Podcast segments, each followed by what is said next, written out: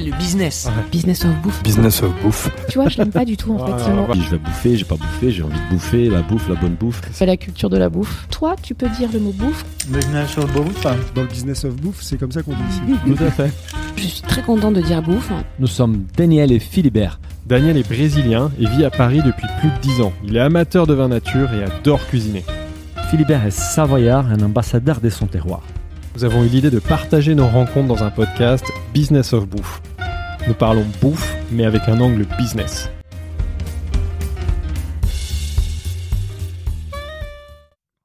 Bonjour à toutes et à tous, bienvenue dans ce nouvel épisode des Business of Bouffe. Je suis comme d'habitude avec mon associé Philibert qui est un grand amateur des pains. Bonjour Philibert. Bonjour Daniel, oui c'est clair, quand j'étais tout petit, j'avais, j'avais une boulangerie juste à côté de chez moi et tous les matins je, je sentais cette odeur du pain chaud et, et depuis je suis complètement addict, euh, complètement addict au pain, je dois l'avouer.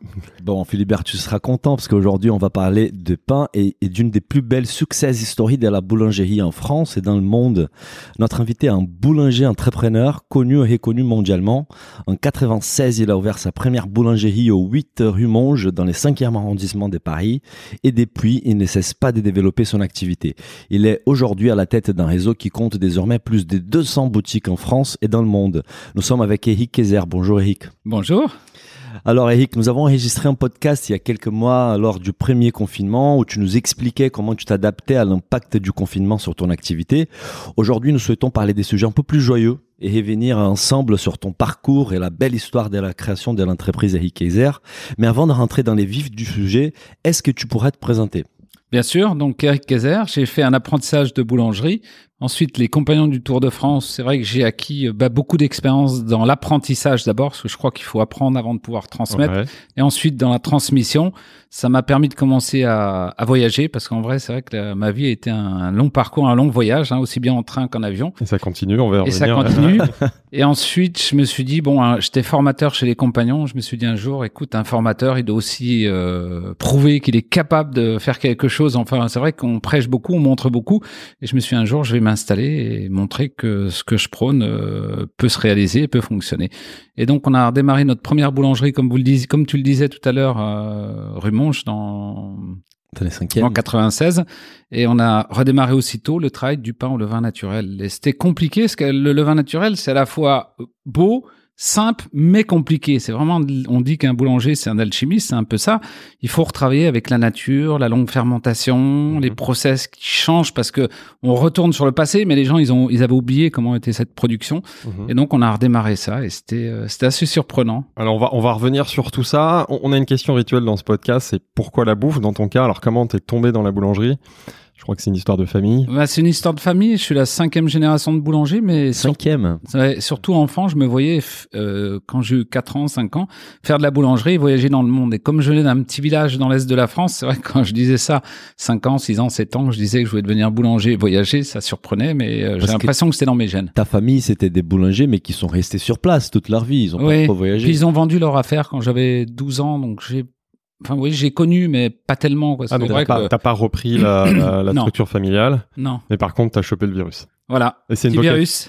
Tu- Covid, hein. Les Ah, bons non, non, virus. le bon virus. tu, tu dirais que c'est une vocation du coup. C'est depuis depuis tout jeune, tu voulais être boulanger. J'ai l'impression d'avoir ça dans les gènes, oui. Ouais.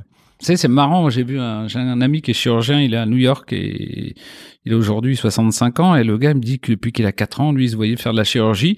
Et il se voyait très jeune faire de la chirurgie en France et après aux États-Unis. Et je sais pas hein, si c'est son rêve qu'il a suivi ou c'est lui qui a suivi son rêve. Ouais, mais, ouais. mais il est parti aux États-Unis. Euh, Donc toi tu, en ce dirais, moment, tu il- dirais que c'est la même chose. C'est depuis tout Ah, petit. j'ai voyais- l'impression d'avoir ouais. ça.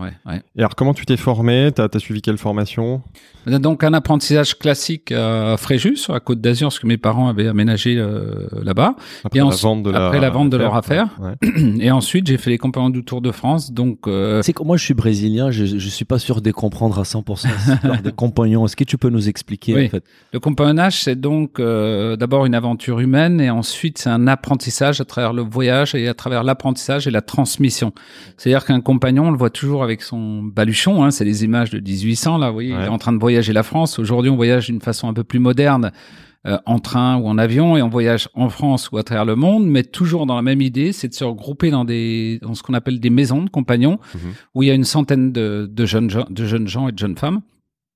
Et dans cette maison, on va suivre des cours et donner des cours et prendre nos repas et partager euh, bah, les chambres, les, les dortoirs. Et c'est vrai qu'on apprend à vivre en communauté. Et ça, c'est déjà un exercice, vous voyez, qu'on apprend plus tellement maintenant. Un peu comme si on était à l'université, on vivait tous ensemble. Et on est là pour se perfectionner dans un métier. Mais alors, on va pas faire que ce métier. Vous voyez, on va faire par exemple boulanger, charpentier, menuisier, tous les métiers que, qui existent dans le compagnonnage. Mais surtout, on va suivre des cours du soir ou des cours de l'après-midi sur l'informatique, sur les langues, sur un tas de choses pour essayer de bah, d'enrichir euh, les jeunes femmes et les jeunes hommes qui sont là-bas. Et, et c'est toi qui formais tes, tes collègues, tes compagnons, les compagnons, et eux qui te formaient aussi. C'est ça, Alors- c'est un échange de savoir-faire? Oui, alors on a des stades, vous voyez, au départ, on apprend. D'accord. Ensuite, on apprend à former. Ensuite, on continue à apprendre à apprendre et apprendre à transmettre. Ouais. C'est un peu le schéma, vous voyez. Donc, plus on évolue, plus on, on est formé, plus on va pouvoir transmettre aux autres parce qu'il faut aussi apprendre à transmettre. T'as t'as fait ça dure combien de temps, ce, ce parcours Euh, ce- 5 ans, 6 ans. Hein, Ah, c'est- tout un tour de France. Hein. Oui, C'est- comme ça. tu le disais, c'est un tour géographique. Ouais. Et toi, tu te concentres sur la boulangerie ou comme tu le disais, tu apprends aussi d'autres métiers manuels euh, Bah, Parce que pour moi, c'est ça. Le compagnonnage, c'est beaucoup, de- c'est tous les métiers oui, c'est tous les d'art métiers. et Donc, on, par- manuels. on, on partage. En vrai, moi, mon- ma spécificité, c'est la boulangerie-pâtisserie, on va dire. Mais à côté de nous, on avait des, des menuisiers, Ouais. des tailleurs de pierre, des charpentiers. Et c'est ça la beauté de la chose, c'est que vous pouvez vous faire des grandes amitiés avec des gens qui travaillent dans des métiers différents. Donc vous avez une espèce d'ouverture au monde qui est, qui est passionnante. Super. Et je pose une dernière question là-dessus. Ça existe encore? Oui, bien sûr. D'accord, c'est bien. Ouais, Oui. c'est- bien d'en parler parce qu'on n'en parle pas souvent et c'est très très louable. Et, et toi, et quelque chose aussi intéressant dans ton parcours, c'est évidemment tu es un boulanger, artisan boulanger, mais tu es aussi un entrepreneur remarquable parce que très tôt tu t'es lancé dans l'entrepreneuriat. Euh, comment ça a démarré? La, la fibre entrepreneuriale, elle vient d'où en fait? Je crois que j'avais ça au fond de moi et j'avais envie vraiment de pouvoir euh, développer mon entreprise. Alors c'est vrai que on fait tous un apprentissage hein, en faisant en faisant de l'entrepreneuriat puisqu'on démarre avec des petites structures et ces petites structures soit on a envie de les développer, soit on a envie d'ailleurs de les rester de les garder comme elles sont. Mhm. Mais euh, c'est un apprentissage que autour d'une entreprise, qu'elle soit boulangerie, pâtisserie ou boucherie ou ce que vous voulez, bah il faut mettre des comptables, il faut mettre des avocats, il faut mettre des enfin oui, il faut mettre différents métiers. métiers, Mhm. et c'est ça le truc, c'est d'apprendre à travailler avec différentes personnalités ou différentes personnes. Et j'ai trouvé que ça c'était quelque chose de passionnant. Donc je crois que j'ai développé ma fibre euh, entrepreneuriale au fil du temps en apprentissage et en faisant en continuant à faire un apprentissage. Super. Que tu commences, donc tu le disais tout à l'heure, tu es formateur, c'est ça, dans un centre, donc tu formes des boulangers et à un moment, là, tu chopes un autre virus qui est l'entrepreneuriat, et tu décides de te lancer. Je crois que ton premier, ta première expérience entrepreneuriale, et on va y revenir en détail parce que c'est passionnant, c'est la création d'un nouveau procédé, c'est ça, le fermento le, levain, truc un peu Ouais, technique, ça. mais tu vas nous expliquer, c'est Ouais. ça? Oui, j'ai d'abord démarré avec un ami qui s'appelait Patrick Castagna à l'époque.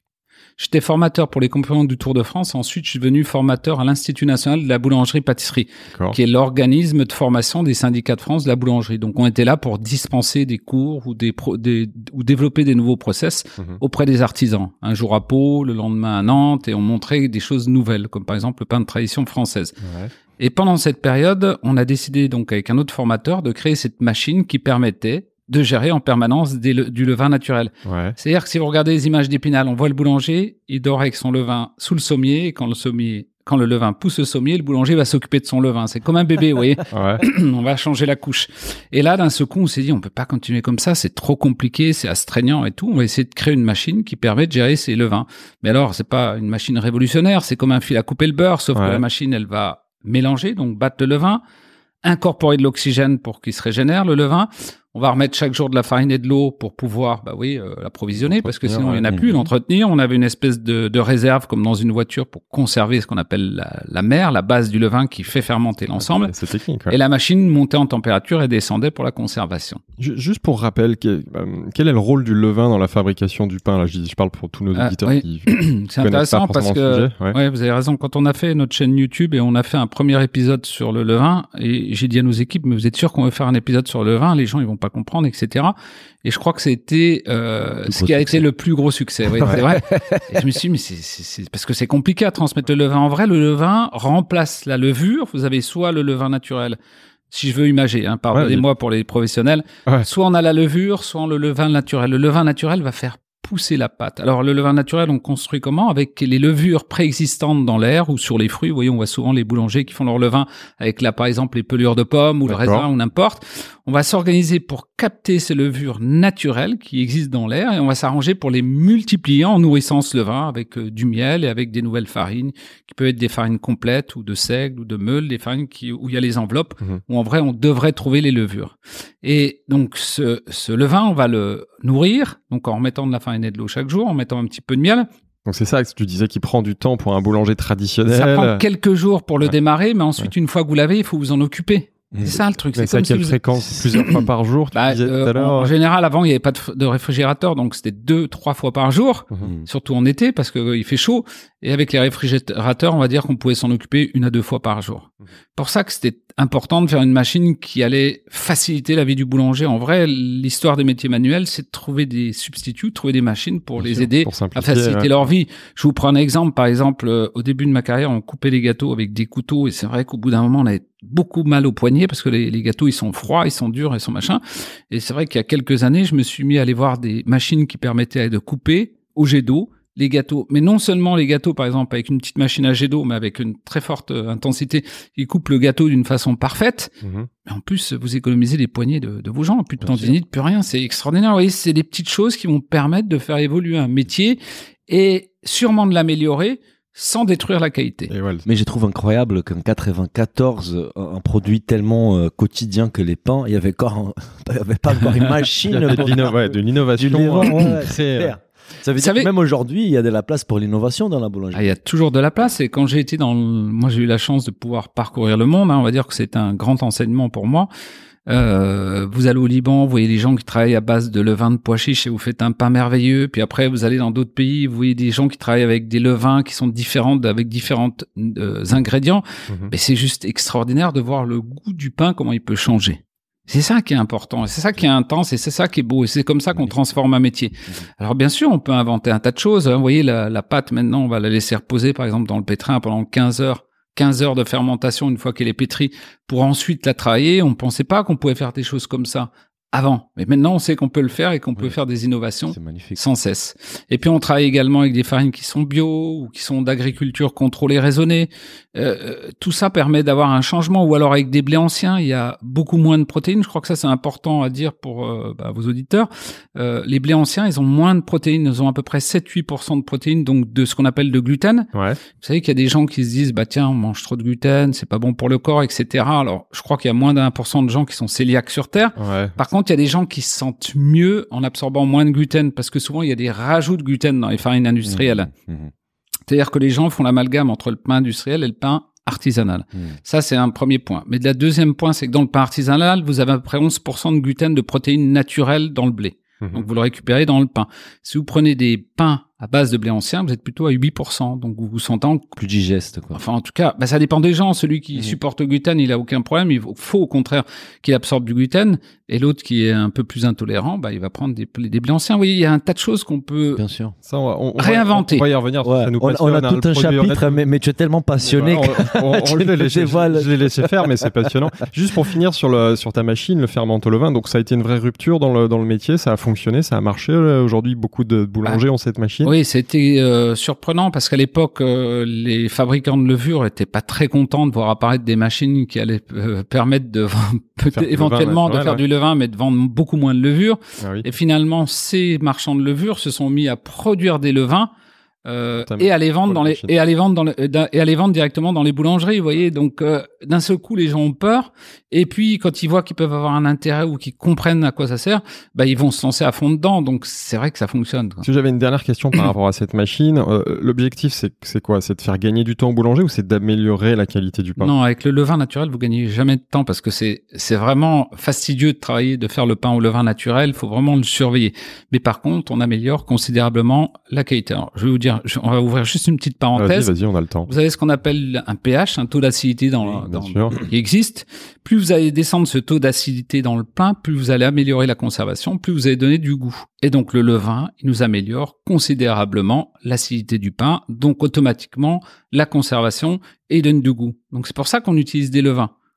Donc C'est cette, ça, le- cette machine, elle a permis à beaucoup de boulangers de travailler le levain naturel, alors qu'avant ils utilisaient plutôt des levures, des procédés. De retravailler le Ouais, levain de naturel. retravailler, parce Ouais, que comme ouais. tu le sous-entendais, c'est la méthode ancestrale. Voilà, on a réinventé, mais on n'a pas inventé. Et, et du coup, comment on passe Donc, euh, bah, c'était un premier projet d'entrepreneur, celui-là. Tu vendais cette machine, en fait, à des boulangers. C'était Alors. les business models étaient celui-là des. Non, C'est une question intéressante. Donc, on a travaillé avec, à l'époque, Electrolux, qui avait une division boulangerie. Donc, ils vendaient une grosse partie du marché de la boulangerie, du matériel, c'était eux qui le vendaient, donc les fours, les pétrins, etc. Eux, ils ont accepté de développer ça avec nous, donc on a travaillé avec des ingénieurs de chez eux. Mhm. Et en 93, quand on a sorti cette machine pour la première fois sur une foire de la boulangerie, Mmh. Les gens ont commencé à acheter les machines, mais personne ne savait les mettre en route ou les utiliser. Ouais, donc après, il faut les former, ouais. Ah, Donc à ce moment-là, je me suis dit, je vais monter une entreprise avec Service. des consultants pour pouvoir envoyer en Chine, aux États-Unis, en Australie, un peu partout, parce que les gens achetaient de partout la machine, Ouais. et qu'on mette en route cette machine. Donc on mettait en route la machine, on mettait en route la formation. On, surtout dans la boulangerie, on va dire un peu plus importante, semi-industrielle ou industrielle. Mais c'était ça qui était intéressant en vrai, c'était de pouvoir réapprendre nous-mêmes en même temps les process, Ouais, pouvoir nous améliorer en artisanat et dans différents domaines. D'accord. T'en as, t'en as vendu combien à peu près de, tu sais, Aujourd'hui, je vais vous dire que ça fait euh, 26 ans. Ouais. Euh, il y a beaucoup de d'équipementiers qui se sont mis à faire ces machines. Le Ouais. brevet est tombé euh, dans les mains du grand, enfin de, de tout le monde. Je, sais pas, je pourrais pas vous Ouais. dire, mais peut-être 100 000, vous voyez, Ah, qui d'accord, sont vendus dans le monde. Bah, beaucoup Et- de, de gens se sont mis à faire. Même en- au Japon, on avait créé des machines pour des, parce que c'est marrant, mais au Japon, il y a des mini boulangeries et donc on avait créé des machines pour gérer des levains à hauteur de 15 kilos. Mais 15 kilos dans une boulangerie, ça représente rien du tout. Mais Ouais, c'était ce qu'on c'est appelle petit, les ouais. mini fermentaux au levain. On avait développé ça avec des Japonais à l'époque. Euh, C'était intéressant. Ils en vendaient beaucoup. Et aujourd'hui, euh, on en trouve euh, assez fréquemment dans les boulangeries Bon, artisanales plutôt ou quel type Alors, de boulangerie? Euh, si je voulais être complet, je vous dirais que le levain aujourd'hui, on en trouve beaucoup un peu partout. Alors ça peut être du levain avec nos machines, ça peut être du levain qui est vendu par les levuriers ou les marchands d'additifs, que naturellement dans des seaux, vous voyez, etc. Mais donc, euh, on va dire que dans la plupart des boulangeries aujourd'hui, on retrouve du levain naturel, Parfait. Super. boulangerie artisanale. Et, et finalement, tu, tu passes donc d'un- d'une première étape d'entrepreneur avec la création de Fermento Lévin et cette société des services, des formations, con- conseils, à ouvrir ta propre boulangerie en 96. Comment tu passes d'un business à l'autre et pourquoi Bah, c'était là, oui, j'ai l'impression que c'était euh, la complémentarité, c'est-à-dire que d'abord on crée les machines, Hmm. Ensuite, on a travaillé avec les meuniers pour peut-être faire des farines un peu différentes, euh, ou en tout cas des, des, des farines avec beaucoup moins de gluten, etc., pour que les gens puissent mieux digérer. Mais ça fonctionnait aussi avec nos machines à levain. Mhm. Derrière, on se dit, ben, qu'est-ce qu'on va faire pour boucler le tour? Ben, On va faire le premier magasin pour voir ce que ça donne et voir comment le, les, les, les clients vont accepter notre procédure, notre process, etc. Je me souviens de la première dame qui est venue dans... dans le magasin là, euh, le vendredi 13 septembre, et elle a demandé une boule de levain. Et puis je crois qu'à l'époque, on vendait, je vais vous dire une bêtise, mais 35 francs ou 40 francs la boule, ouais, quelque chose qui correspond à 5-6 euros. C'est une grosse boule de kilo, mais mais les gens, ils n'avaient pas l'habitude, parce que le pain au levain, il développe beaucoup moins. Vous voyez, nos baguettes faisaient la moitié d'une baguette parisienne, etc. Donc, c'était surpris. Et l'impression que c'était trop cher. Elle a reposé la boule et est partie sans la prendre. j'étais un peu, j'étais un peu surpris ou un peu, un peu ému de voir ça. Vous voyez, je me suis dit, bon, bah, peut-être qu'on a, puis après, bon, ça a fonctionné. Vous voyez, les Faut gens. expliquer, faut éduquer. Ouais, il faut ouais, expliquer. Et je voyais une dame qui venait à la boulangerie tout le temps avec son petit-fils. Elle prenait, elle achetait une baguette de pain, euh, la baguette, vous savez, la longue baguette parisienne blanche, là, chez le boulanger d'à côté. Elle venait chez nous acheter la baguette au levain. Puis un jour, je me suis permis de lui demander. Je lui dis, mais pourquoi vous, vous achetez deux baguettes? Elle me dit, c'est que mon petit-fils, il a pas encore l'habitude du goût du, de la baguette Ah, au levain. énorme. Et puis après, il s'est habitué, son petit-fils, elle prenait plus que ça. Mais oui, il faut, il faut réapprendre aux gens. Vous voyez, euh, le pain blanc, par exemple, avec la mie cotonneuse, vous pouvez l'obtenir que quand elle est très blanche et très cotonneuse. Vous pouvez l'obtenir qu'en mettant beaucoup de levure à l'intérieur. Vous Mhm. voyez, donc vous, vous falsifiez un peu, vous changez un peu la donne de la fabrication du pain. Mais si vous avez mangé que ça toute votre vie, c'est, oui, il faut revenir en arrière. Bien sûr. C'est comme quand on parle des Américains ou des Anglais, on dit mange du pain de mie toute la journée. Bah, il y a pain de mie. Sucre, leur référence. Bah, Il y a pain de mie et pain de mie, oui, des Mm, pains de bien mie sûr, qui sont propres, qui sont nets, et sans maison. additifs, sans conservateurs. Vous en avez d'autres qui sont bourrés de tout ce que vous Mm. voulez, et c'est ça la différence. Mais juste pour qu'on comprenne les contextes de l'époque, on a beaucoup d'auditeurs, des très jeunes auditeurs hein, qui sont nés les années 90, donc euh, ils savaient pas comment, euh, quels étaient les scénarios de, de, de, de boulangerie à Paris de cette époque-là. Donc en 96, on consommait un- une baguette de- avec des farines des mauvaises qualités, c'est ça ou trop? Ouais, on va dire qu'on était parti. Vous savez, euh, il y a eu euh, la guerre, et après la guerre, bah, les gens ils en ont eu marre parce qu'il n'y avait pas assez de blé, donc on mélangeait tout ce qu'on trouvait. Ça pouvait être du sec, ça pouvait être de, de- de- de différentes céréales, mais le pain était devenu lourd, vous voyez, un peu noir. D'ailleurs, quand on parle de la guerre, on parle toujours de ce qu'on appelle le pain noir. noir Mhm. Et, et d'un seul coup, quand un boulanger a eu l'idée de mettre une deuxième vitesse à son pétrin, de mettre un cachet d'aspirine et de se rendre compte qu'avec la vitamine C, il allait renforcer son réseau, donc le pain allait pouvoir développer. En plus, Mhm. si on mettait un peu de levure, d'un seul coup, on passait du pain noir au pain blanc. Hmm. Et pendant très longtemps, jusqu'aux années 93, 94, 95, 96, bah, les gens, ils ont mangé ce qu'on appelle du pain blanc. Et d'un seul coup, vous revenez un peu en arrière pour revenir à du pain, ce qu'on appelle de tradition. Ouais. D'ailleurs, la loi sur le pain de tradition française a été votée, c'est-à-dire du pain où on va utiliser de la farine sans additifs et sans conservateur. Donc ça, c'est dans le cahier des charges euh, tradition, c'est pas d'additifs dans la farine et pas de conservateur. Et pas de conservateur. Donc ça veut dire que vous revenez sur un schéma à l'ancienne. Et là, d'un seul coup, bah, vous dites, je peux plus faire du pain volumineux, très blanc, très avec une croûte très fine, etc. Parce que ça fonctionne pas. Vous pouvez obtenir ce pain blanc que si vous trafiquez un peu la farine. Et donc là, ben, d'un seul coup, on revient à quelque chose, on revient un peu en arrière, mais pas dans le pain noir. Vous voyez, on revient dans le pain, ce qu'on appelle crème, euh, le pain qui a du goût, le pain qui a une bonne croûte, etc. Et à l'époque, dans Paris, ben, il y avait pas beaucoup de boulangers qui faisaient ça. Poilane faisait ça, très bien d'ailleurs avec sa boule de pain au levain, euh, Lionel Poilane. Euh, je pense que ça a été une des personnes qui a permis de conserver, en tout cas dans les mémoires des gens, euh, ce qu'était le, pain ou le vin euh, naturel. Et, comment tu, résumes, tu résumerais justement cette vision de la boulangerie à l'époque euh, par rapport aux autres? C'est une boulangerie artisanale, de tradition? Comment tu La nôtre? Ouais.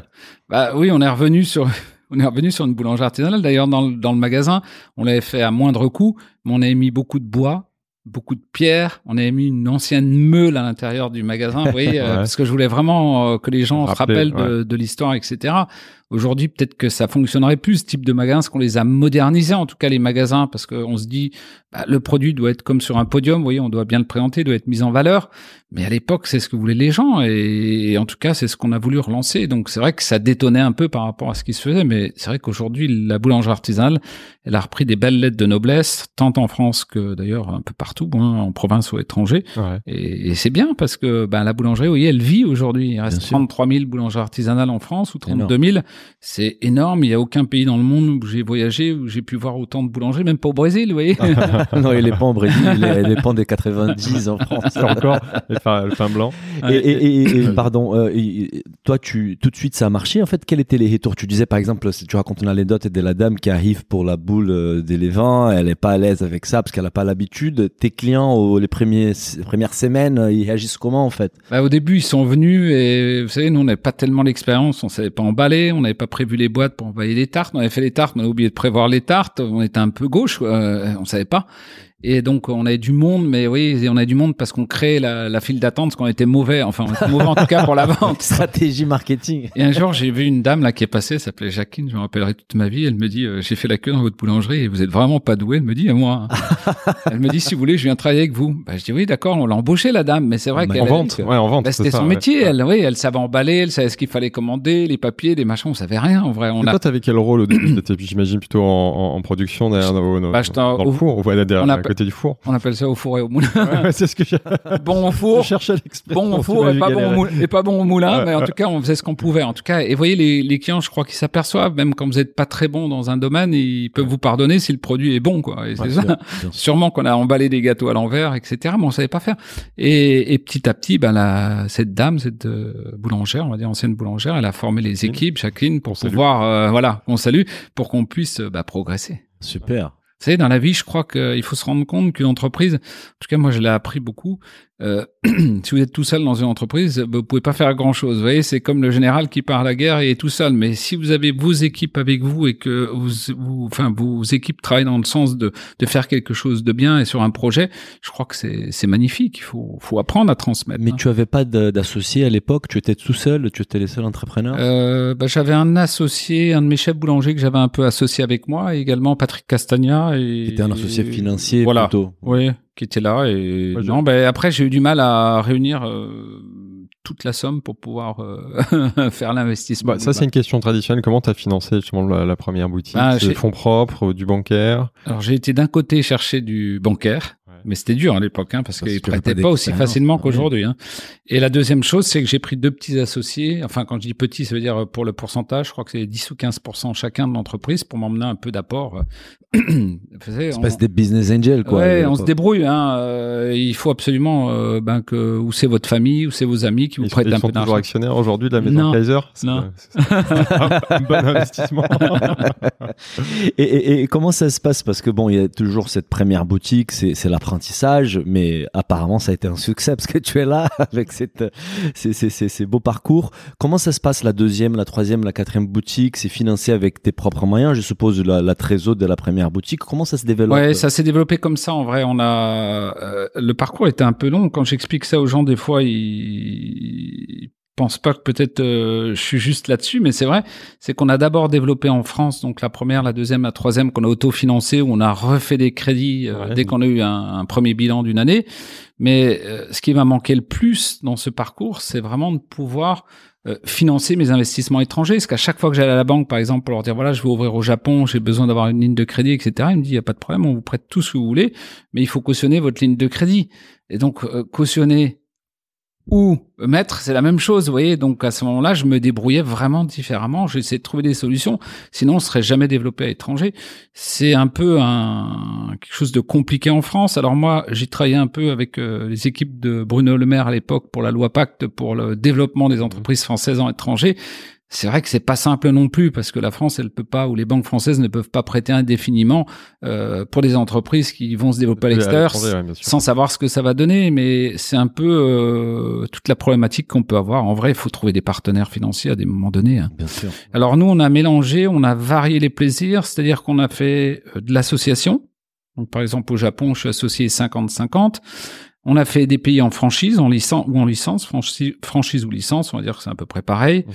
Euh, et on a fait des pays qu'on a développés nous-mêmes. Alors vous allez me dire, qu'est-ce que vous préférez? Je vais vous dire, j'ai vraiment pas de souci avec les trois, tout me va.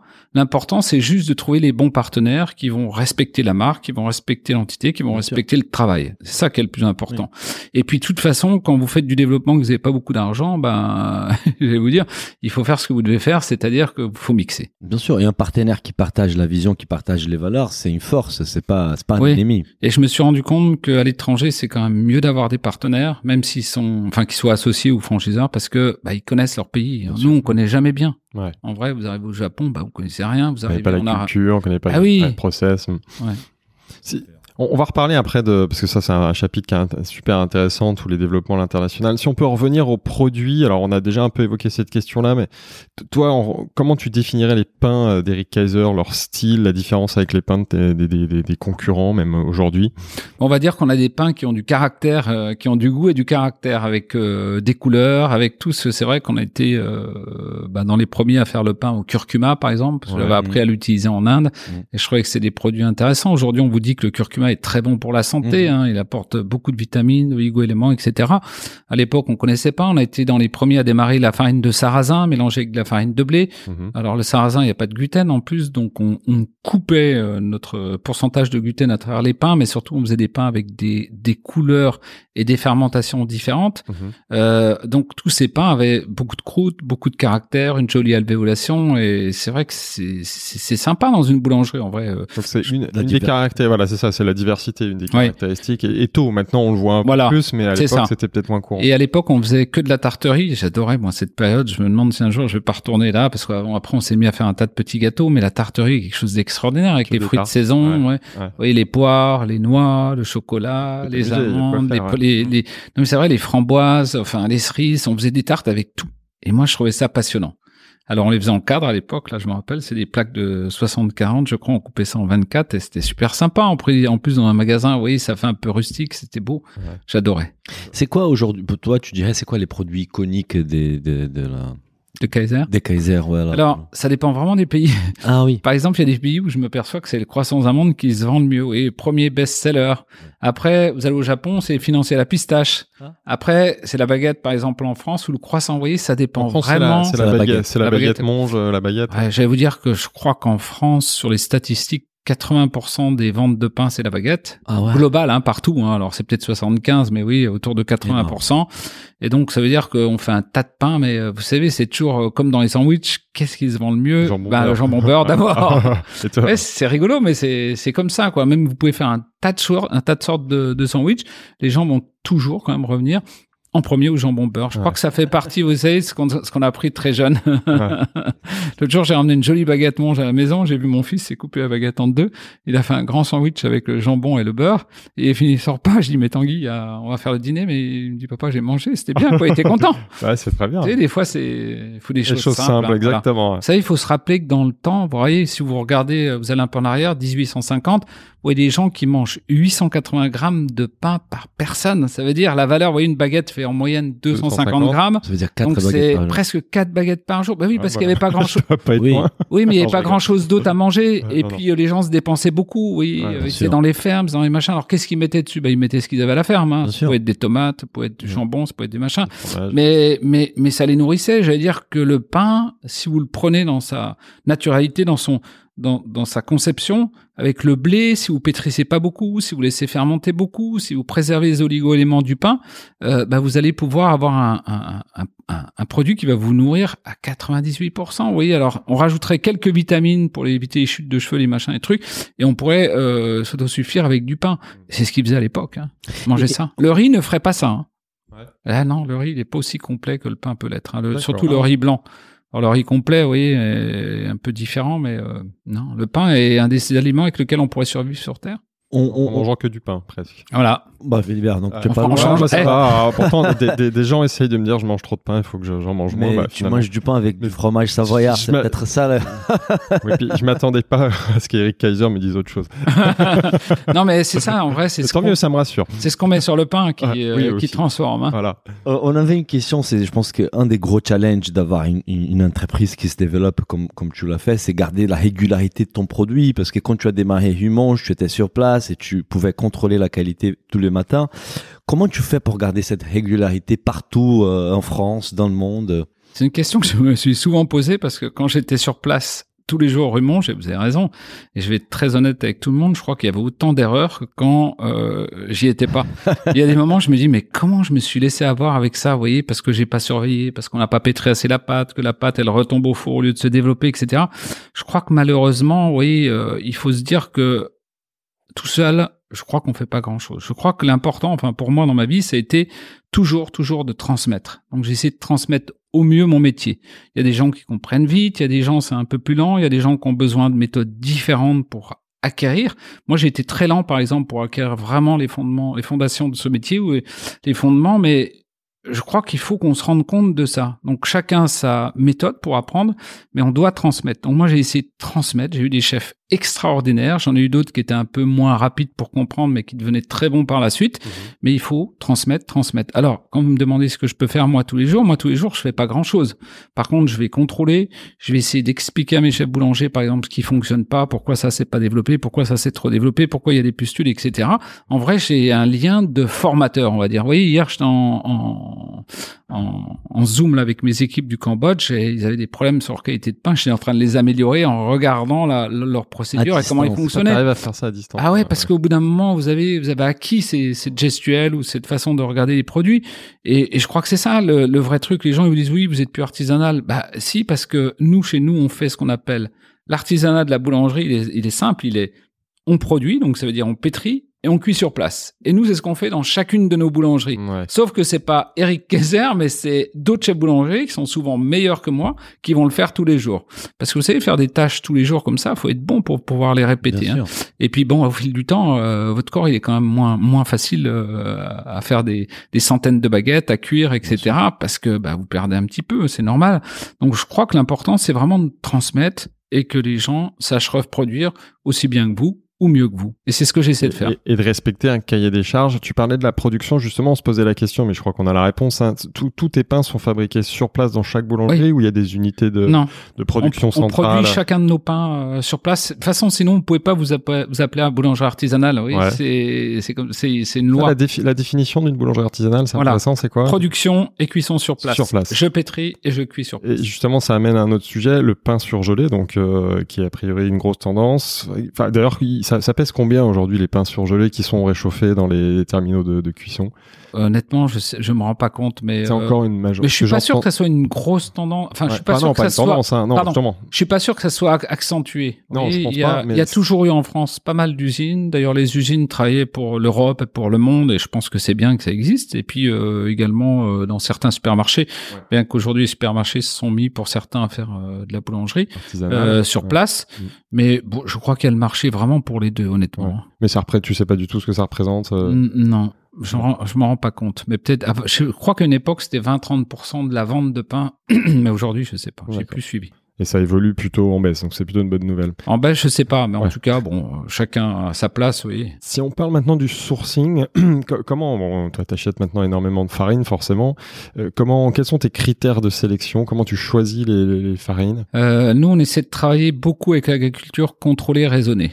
On a quelques points de vente où on fait soit de la, de la vente de pain biologique, donc farine biologique, 100% bio, 100%, ou soit avec les blés des anciens. Mhm. Ça, c'est quelque chose de nouveau qu'on a lancé il y a trois ans. Je trouvais que c'était intéressant, en tout cas, de participer à ça. Mais euh, bon, c'est vrai que les terres ne sont pas inépuisables, qu'il y en a, il y en a pas non plus énormément de production, et que les blés, par exemple, les blés anciens, coûtent beaucoup plus cher parce qu'on a beaucoup moins de rendement à l'hectare. Mhm. Donc, euh, on peut pas en faire partout. C'est pour ça que des fois, un jour, j'ai dit dans une émission, euh, je suis pas sûr qu'il y ait assez de produits biologiques pour euh, toute la France. En France, j'ai vu qu'il y a un auditeur qui était fâché après moi, mais c'est vrai qu'il faudrait regarder les statistiques, mais je suis pas sûr qu'on puisse produire comme ça parce qu'on a beaucoup moins de productivité, donc euh, ou de Mhm. production. Alors ça, c'est un gros débat.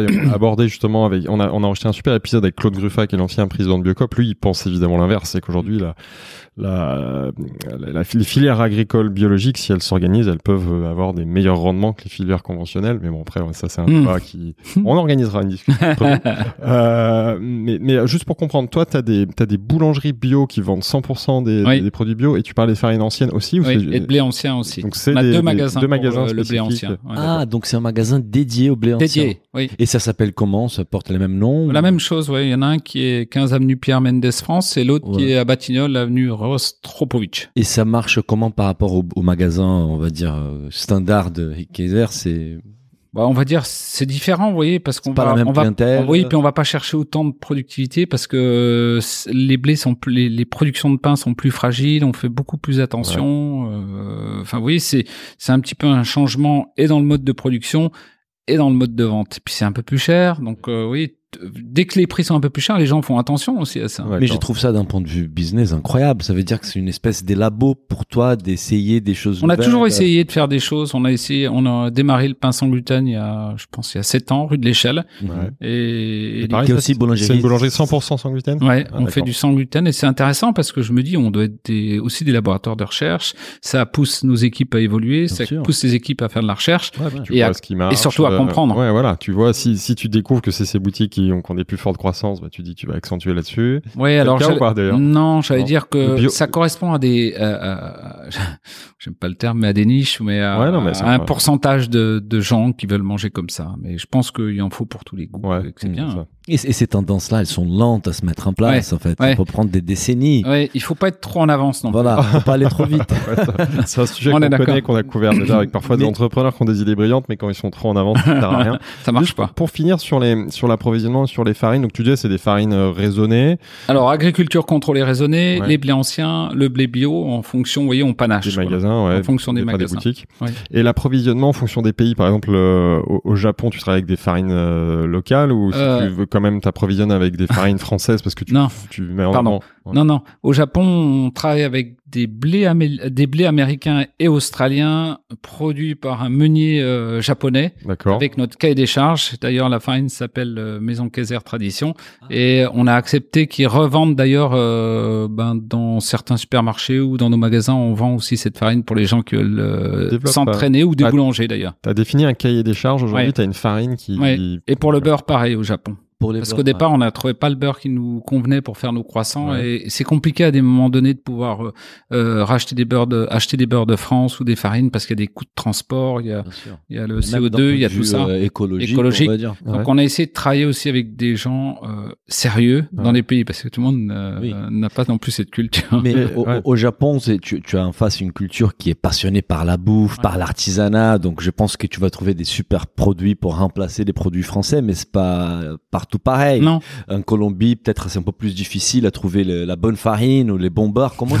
fais pour adapter bah à ce moment-là, on, a- on va envoyer des conteneurs. Vous voyez, on s'est envoyé des conteneurs. Là, on a ouvert en- à Tel Aviv il y a pas longtemps. On envoie des conteneurs de farine. Ça fonctionne bien aussi. On sait faire tout ça. Vous voyez, c'est vrai qu'au bout d'un moment, euh, vous avez une connaissance que vous, acqu- vous allez acquérir au fil du temps et qui vous permet de pouvoir euh, travailler dans différentes situations. Donc, quand on n'a pas de blé dans un pays, Par exemple, le Japon, il produit pas de blé. En Israël, je pense pas qu'ils en produisent, ou en tout cas très peu s'ils en produisent. Donc, on est obligé d'envoyer des farines. Mhm. Alors, on a aussi des meuniers, par exemple, en Corée, on a un meunier qui a rempli nos cahiers des charges et qui peut envoyer de la farine, par exemple, au Cambodge. Vous voyez, on, on, on, on- on peut aussi mixer. Bien sûr. Et, et est-ce que vous adaptez, je suppose, les recettes parce que la farine, elle est pas On est obligé. Elle est, vous êtes obligé à chaque Obligé, fois. Ouais, ouais, bien sûr. ouais. À la fois pour les goûts, mais ça on y reviendra, et aussi parce que l'approvisionnement il, il oblige. On, on peut reparler. Et- Ouais, vas-y, vas-y. Oui, pardon. On a aussi, euh, vous voyez, en fonction de, des conditions climatiques. Parce Bien que, sûr. par exemple, quand il fait très, Ah, très humide, ouais. vous êtes obligé de changer un peu la, la façon de produire. Parce que sinon, le pain, il devient mou très vite. Déjà, rien qu'en Oui. France, quand il pleut, vous voyez, la baguette, elle devient molle très Oui, vite. en Asie, euh, des Et en Asie, vous avez des, Ouais, des pourcentages d'humidité qui sont, sont hyper élevés au. Cambodge. ouais. On a déjà pas mal parlé du, du sans gluten, c'est un mot qui revient souvent chez toi. On a parlé des tendances aujourd'hui, donc on sait que tu as quelques, tu nous l'as dit, des, des boulangeries complètement sans gluten, mais tu as quand même dit tout à l'heure quelque chose d'important, c'est que depuis le début, dans tes pains, tu réduis le... Enfin, il y a moins de gluten, c'est ça? C'est-à-dire que toi, tu as pris conscience très tôt du fait qu'il fallait réduire le, le gluten ou En avoir une cas- meilleure qualité de en de tout cas, on n'en rajoute pas. Ouais. On essaie de prendre des farines qui sont pas trop riches en protéines. Par exemple, je vous donne un exemple simple que les gens peuvent comprendre. Aux États-Unis, on a des farines qui sont plus riches en protéines du fait des blés et des terres Mm. qu'en France. En- aux États-Unis, on est souvent à 13%, 14%, alors qu'en France, on est plutôt pour du pain de tradition autour de 11% Mhm. de gluten. Dans certains euh, schémas ou dans certaines procédures, dans certaines fabrications de pain, on a besoin de rajouter du gluten si on veut faire du pain plus volumineux, vous voyez, plus blanc, etc. Ouais. Donc nous, on a euh, banni ça depuis très longtemps. Rajouter prendre des- du gluten, ça veut dire enfin, c'est, Bah, c'est on va quelle reprendre, forme on va reprendre du gluten, la poudre de gluten Ah, qu'on va, de gluten, va extraire des farines et on va les rajouter. Ça, c'est vraiment un additif exemple- chimique. Enfin, c'est, c'est une, ex- enfin, c'est une extraction de. C'est une extraction, on va dire oui. Ouais. Mais ça veut dire, par exemple, en industrie, on a tendance à avoir des farines qui sont beaucoup plus riches, beaucoup plus fortes pour pouvoir résister justement au schéma de rapidité et de congélation. Mhm. Donc souvent, on rajoute euh, du gluten ou des additifs ou du gluten. Bon, bah tout ça, on a enlevé ça, nous. C'est pour ça que les produits industriels sont plus riches en gluten et moins digestes, parce qu'après, c'est trop de gluten, même si tu l'as dit tout à l'heure. Alors, Je crois qu'il y a que 1% de la population qui est vraiment intolérante au gluten. Et cœliaque, ouais. Mais si on en consomme trop, à un moment, forcément, ça irrite ou on digère moins. Donc, Ouais, tout l'importance de gens, réduire. ont, les gens ont ce sentiment. Maintenant, vous savez, il faut pas non plus qu'on se focalise sur le gluten, parce que les, certains médecins vous disent que si vous n'êtes pas allergique au gluten, il faut Il en faut, absolument, ouais, bien il sûr. faut absolument en prendre. Mm, mm, mm. Bien sûr. Donc, euh, je crois qu'il faut pas non plus qu'on se focalise là-dessus. Il y a une partie de la population, on va répondre à leurs demandes, et puis l'autre partie, bah, elle peut manger son pain librement. Maintenant, c'est vrai qu'on conseillera toujours aux gens d'acheter les produits le plus naturel possible. Mais, mais on se rend compte en fait que c'est un, produit de tous les jours, les pains assez simple, mais c'est un produit assez complexe parce qu'on peut les produire, hein, on peut l'industrialiser, on peut le faire d'une façon artisanale, on peut avoir des farines qui ont, plus des gluten, on peut avoir des farines bio, pas bio, c'est quand même difficile d'essayer de trouver dans, tout ça. Et- et justement, on ressent ça auprès de nos auditeurs parce qu'on les invite à poser des questions à nos invités. Et là, il y a Julien G qui se, via Instagram qui nous a posé une question par rapport à un label. Euh, que pensez-vous du label Boulanger de France? Alors moi, je connais pas ces labels.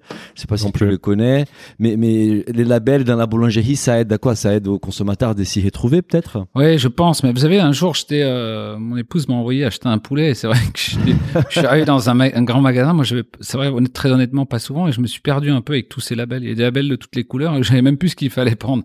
Donc, je crois que pff, dans les labels, il y a aussi de tout. Je pense qu'il faut, ça peut-être nous nous aider ou nous guider à essayer de de, de, de de chercher un produit le plus naturel possible.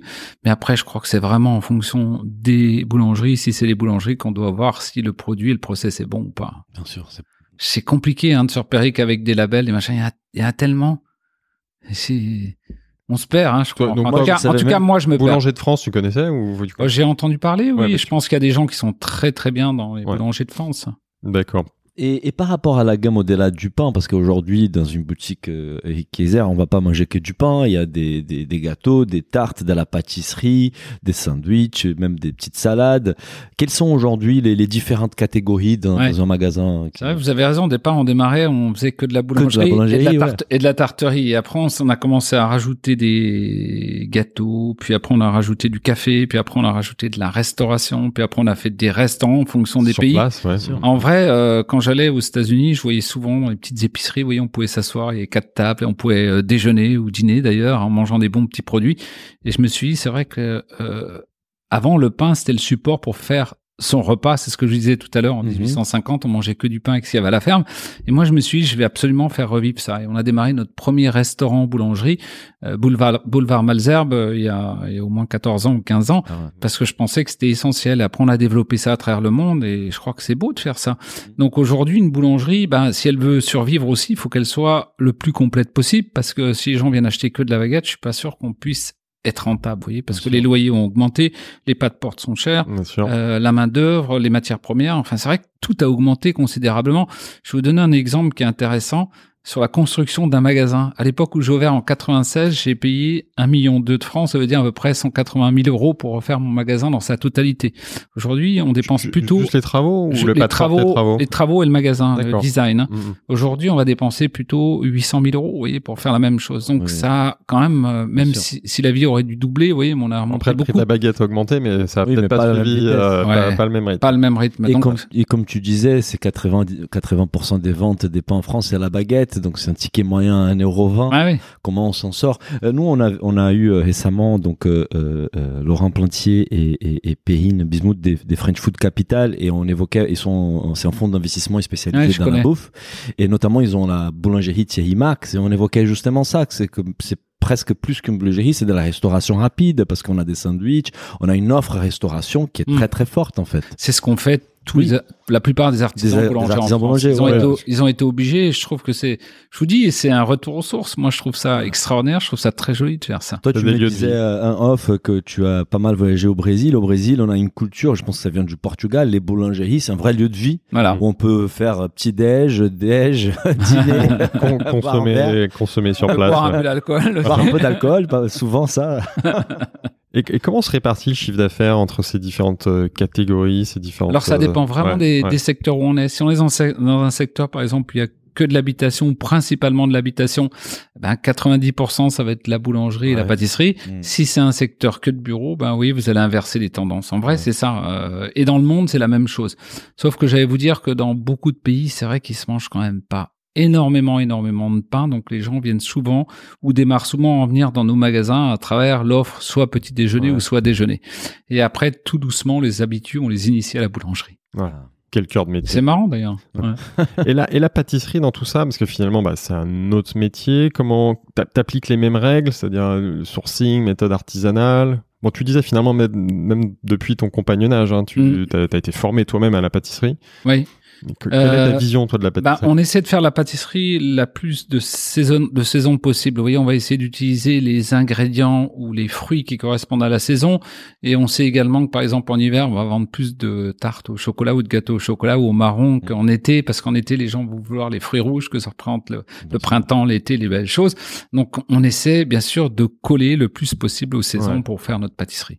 Toi, il y a plus, il y a plus de tartes euh, fraises et framboises euh, l'hiver chez Kaiser, on en trouve encore? Non, il y en a plus, mais là, hier, je sais pas, les, Ah. les, les filles marketing me disaient, mais pourquoi on redémarre pas les, les tartes framboises? Parce que les gens, ils veulent aussi un peu de rouge à cette époque un peu triste, alors, euh, Et qu'est-ce que tu leur as répondu? Question Non, non, mais c'est pas ça, c'est une question qui m'est restée, qui est restée en suspens, on va dire. Vous savez, des fois, je garde en suspens les, la, et puis, je vais leur répondre aujourd'hui ou demain, j'ai besoin juste d'analyser un peu ce qui, ce qu'il faut faire. Parce que c'est vrai que ça colore un peu les magasins. C'est clair. Après, les consommateurs aujourd'hui sont très demandeurs par rapport au respect des Bah oui. saisons et dès qu'on sort de ça, euh, les risques c'est d'abîmer notre propre Ouais. marque parce Mhm. qu'ils vont se dire eux ils respectent pas la saison. On et... sait que c'est important pour nos auditeurs, parce qu'on a souvent des Oui, questions on a sur des ce auditeurs sujet. assez engagés. Donc, si tu demandes l'avis de nos auditeurs, je connais la réponse. Euh, euh, c'est c'est même une question qu'on a, on a rapidement évoquée, mais avec Islati par rapport à, à Pierre Hermé et, le, et, et son gâteau euh, euh, Ispahan. Disparant, Ispahan, qui est à base des framboises Bah oui. et qui était disponible toute l'année. Il y a 20 ans, ça c'était acceptable. Aujourd'hui, les gens ils se posent la question. Oui, malheureusement, dans, j'allais dire, la plupart des grandes pâtisseries euh, françaises, vous trouvez de la framboise encore aujourd'hui. La Oui, plupart, oui, j'ai oui, dit. l'année, oui, ouais. oui, Ouais. des fraises et tout. On a tous ce même souci, quoi. C'est aussi de répondre à- aux demandes de, bah, de la clientèle. C'est clair. Qui évolue énormément et qui évolue Qui très bouge, rapidement, ouais, c'est clair. ouais. Euh, on avait une question, c'est une question qu'on va revenir peut-être quand on va parler du contexte actuel, mais c'est c'est l'offre donc aujourd'hui, c'est restauration rapide, c'est sur place, c'est importé. Euh, Est-ce qu'il y a aussi une activité traiteur? Non, vous avez une activité. On a une activité traiteur aussi, oui, bien sûr. Et euh, bah, on a aussi collé aux demandes de, de tout ce qui est euh, livraison, parce que je crois que ça aussi, c'est ça correspond à l'ère du temps, surtout dans cette période de, de Covid, là où les gens, il y a certaines personnes en tout cas qui veulent moins se déplacer, qui font très attention. Donc on essaie de répondre à, à l'offre d'abord de nourrir les gens tout au long de la journée, donc pour répondre à ta question Mhm. sur le traiteur, et ensuite bien sûr les livraisons. euh, On- je me souviens, je pense même une époque, on pourrait trouver Dupont Henrique Kaiser sur Frishti, euh, la plateforme de Ouais. livraison à distance. Ouais. C'est- des partenaires que vous mettez en place de temps en temps Ouais, on met ça des partenariats en place pour quelques mois, pour euh, mais c'est intéressant aussi de voir, vous voyez, euh, bah, de suivre l'évolution de ce qui se passe euh, là aujourd'hui. euh, Ouais, et puis de tester d'autres canaux de distribution. Ouais. euh, Non, puis les plateformes sont parfois très intéressantes, hein, ce qu'ils peuvent mettre en place. Ah ben on a, on a fait un épisode pendant les confinements aussi euh, avec euh, les fromagers B- euh, Pascal Bayver. Pascal ouais. Bévert Ouais. qui nous disait que, que l'a pas mal aidé pendant les confinements parce que tout de suite c'est devenu un débouché très important Ouais. pour son activité. Mm. Et c'est encore d'actualité malheureusement avec Bah, le deuxième confinement. C'est d'actualité. On, voit les chefs tous les jours qui vont se mettre chez Uber Eats, chez, euh, Ouais.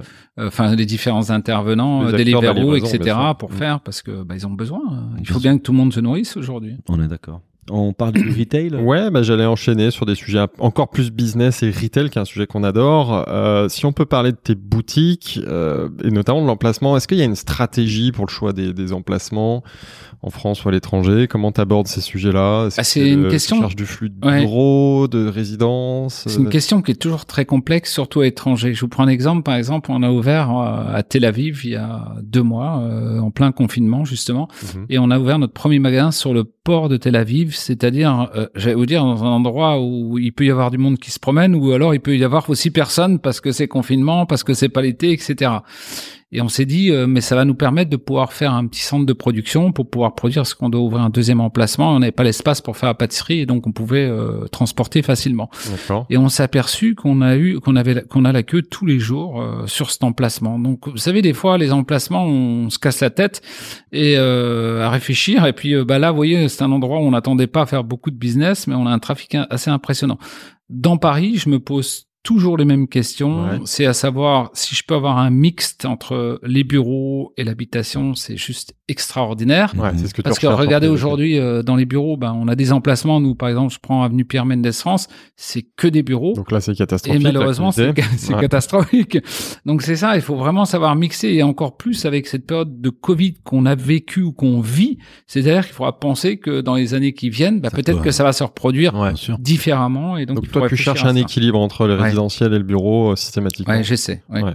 Et par contre, j'ai appris, moi, il y a 18 ans, 19 ans, on avait fait une licence en Israël.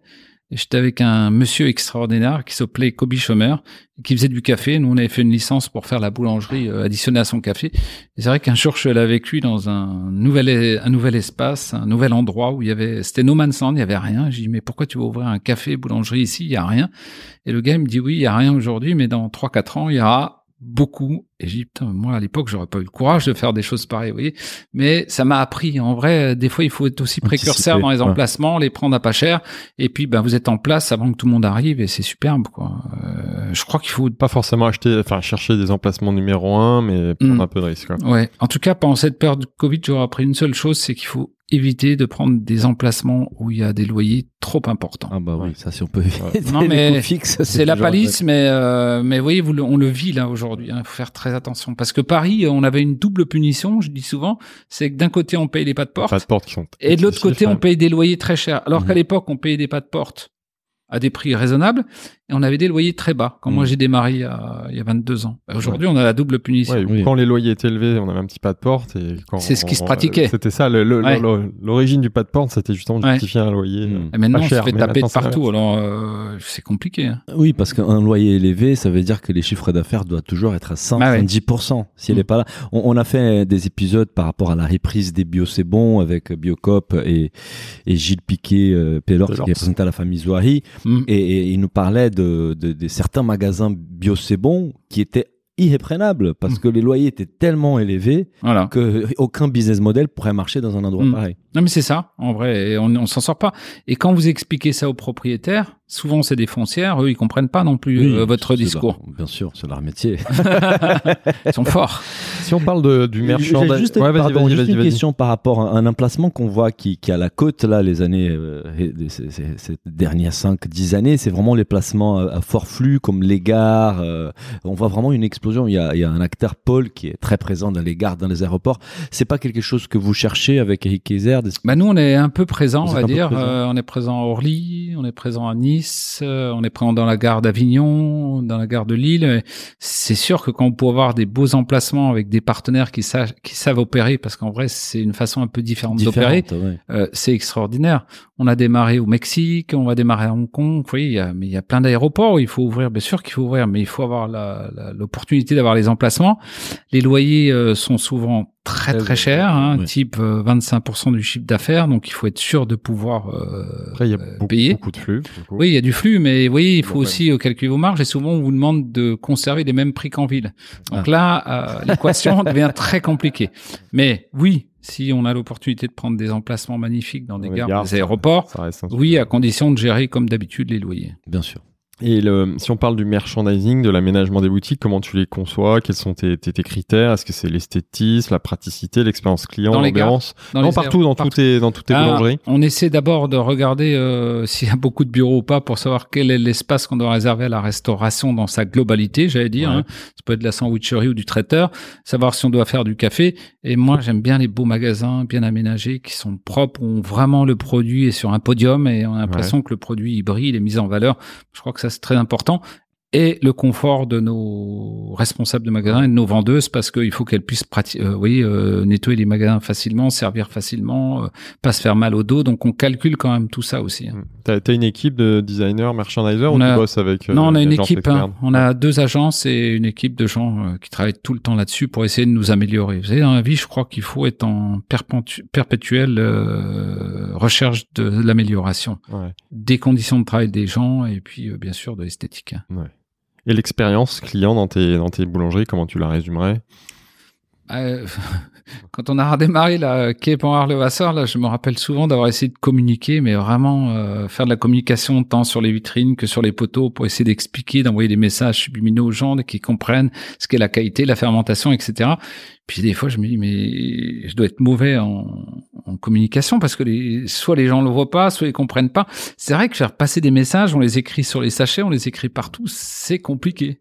On les voit Mais, plus. mais les gens les voient plus d'une façon Ouais. globale, j'allais vous dire. Mais c'est comme moi quand je regarde des pubs à la télé. On il y est a tellement sollicité. il y a très peu de pubs, pubs qui vont attirer mon attention. Il faut vraiment qu'elles soient différentes et je crois que euh, c'est tout ça. En tout cas, dans le passage client, on essaie de pas euh, pas pas faire laisser trop longtemps les gens pendant dans des queues parce que ça c'est important. Les gens ils ont plus tellement envie d'attendre, surtout en cette période encore plus. Hein, Mhm. Là et puis euh, ben essayer de donner un petit peu de plaisir aux, aux clients, c'est sympathique. Mais vous savez, un client, euh, c'est comme nous quand on va quelque part. Si on a un joli sourire, si on est bien accueilli, euh, machin, ben on est content. Vous voyez, il faut des fois pas grand chose pour rendre les gens heureux. Mais, mais justement, tu touches un point important, c'est comment expliquer aux gens, et, et on a l'impression qu'aujourd'hui, les consommateurs, ils sont de plus en plus demandeurs d'informations, de plus en plus curieux, et de plus en plus pointus dans leurs questions, en fait. Et Ben, on a plein de restaurants qui nous disent, bah, aujourd'hui, ils rentrent dans mon resto, ils demandent où j'ai, d'où vient le produit, qui est mon maraîcher, qui est mon éleveur de, Oui, de parce viande. que oui, parce qu'on les pousse à, Bien à sûr, faire ça, les consommateurs, et que c'est vrai que euh, grâce au canal d'information qu'on peut avoir, les différents canaux, c'est c'est exceptionnel tous les renseignements sûr. avoir. Et L'autre jour, je voyais mon fils, on était à la maison, il était en train de, de flasher le euh, l'étiquette de la Avec bouteille Yuka. de vin. Ouais, la boute- Ouais. Non, mais la bouteille de vin pour voir le prix. que- que- Ah, ah, mais oui, vous, avez, vous avez tout, vous regardez tout maintenant. c'est les- exceptionnel. les Après, vous allez Yuka, vous allez regarder combien vous allez euh, absorber de, de calories, etc. Donc, c'est fou, quoi, toutes ces informations. Aujourd'hui, on peut plus rien cacher, en fait. Il faut qu'on, C'est compliqué, faut hein, authentique et transparent. Ouais, il faut être euh, transparent, mais euh, des fois, euh, vous pouvez aussi euh, rien cacher et puis les gens sont pas contents quand même. C'est- toute la problématique de notre vie. Donc il faut éduquer, il faut expliquer. voilà. faut expliquer, voilà.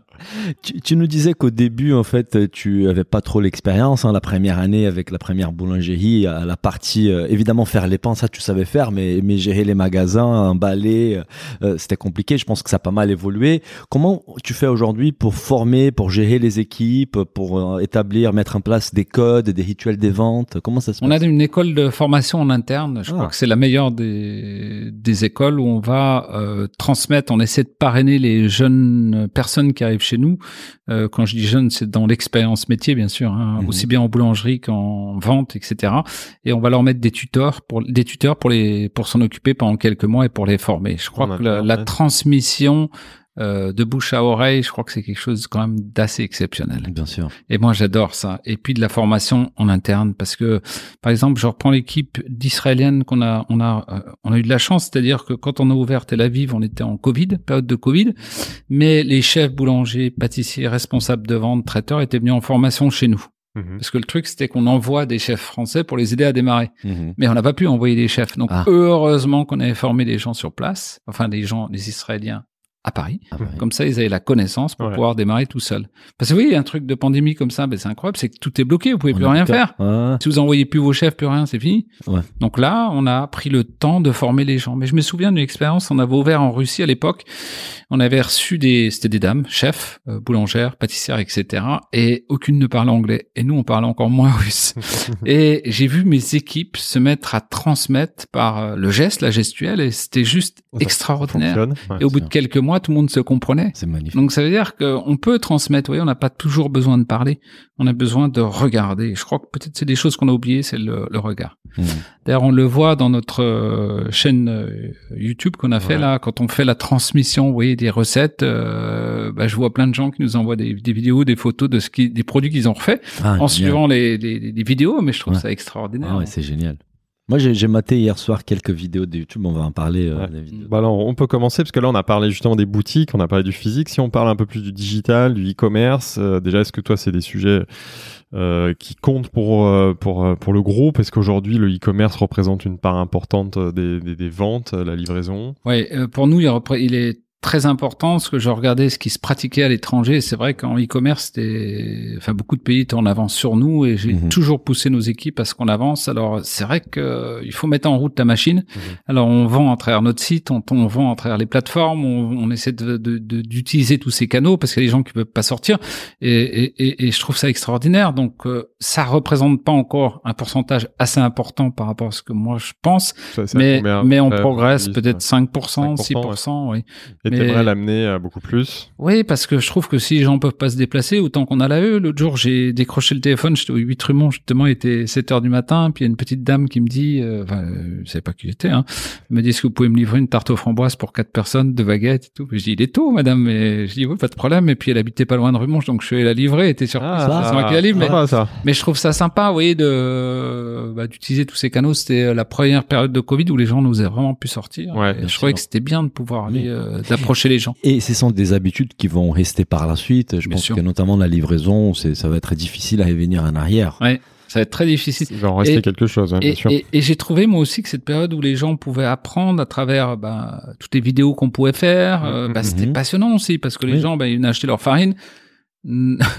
la problématique qu'on n'avait pas gérée, c'était la levure. Le premier, la première période de Covid, on n'avait jamais de levure parce que ben, les fournisseurs n'arrivaient plus à nous fournir de la levure et les gens voulaient tous faire leur pain chez eux. Les supermarchés n'en avaient plus, tout ouais. en rupture. C'était un c'était un truc de fou. Donc j'avais proposé moi qu'on donne du levain naturel aux gens, vous voyez comme ça les gens. Mais euh, le schéma du travail au levain naturel est beaucoup beaucoup plus fastidieux, beaucoup beaucoup plus long. Donc il fallait qu'ils s'apprennent. Donc ils avaient plein de problèmes après avec ça. On a vu ça sur Instagram, beaucoup des boulangeries qui proposaient évidemment à leurs clients de, de récupérer du levain pour faire à la maison Mm. leur pain. Et sur Instagram, tout le monde s'est mis à faire du Mais c'est pain et compliqué. partager. Mais c'est c'est une vraie passion, c'est Ouais. passionnant. C'est-à-dire que on peut pas faire en une fois, oui. Il faut s'entraîner des centaines de fois pour que ça fonctionne bien. Il faut quand même le dire à tout le monde, oui. euh, C'est comme moi, si je fais un nouveau métier, j'arrive pas du premier coup, hein, à moins d'être un Ça génie. prend du temps de faire il son faut propre du pain temps et, et le pain, bah, il faut de l'entraînement. Donc il faut euh, euh, acquérir la gestuelle. Super. Euh, justement, quand on parle de la marque de YouTube, euh, on te voit souvent donc sur sur des vidéos. Ils sont hier, j'ai passé une heure à regarder des vidéos et c'est vraiment très intéressant. On apprend plein de choses. Mais c'est quelque chose qu'on voit, c'est que tu incarnes beaucoup la marque. Il va faire son pain demain. Bah, les pains, j'ai essayé, j'arrête. Mais, mais, mais justement, l'entreprise s'appelle Eric Kaiser, donc évidemment tu l'incarnes, mais, mais aussi en termes d'image, les vidéos, c'est toi qui prends la parole, c'est toi qui formes les gens.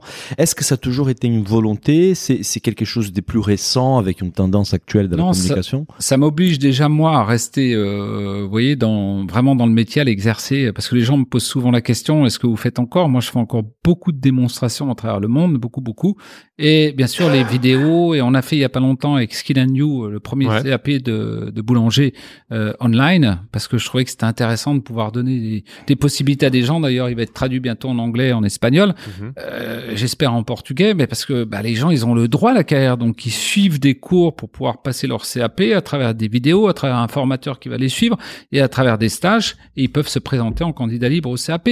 Je trouve qu'on doit donner l'opportunité aux gens, dans la globalité, de pouvoir apprendre un métier. Et, et, et, et moi, vraiment, quand j'ai écrit des livres ou fait des vidéos, c'est sans phare, c'est-à-dire qu'on donne 100% de ce que les gens doivent se connaître. Hein.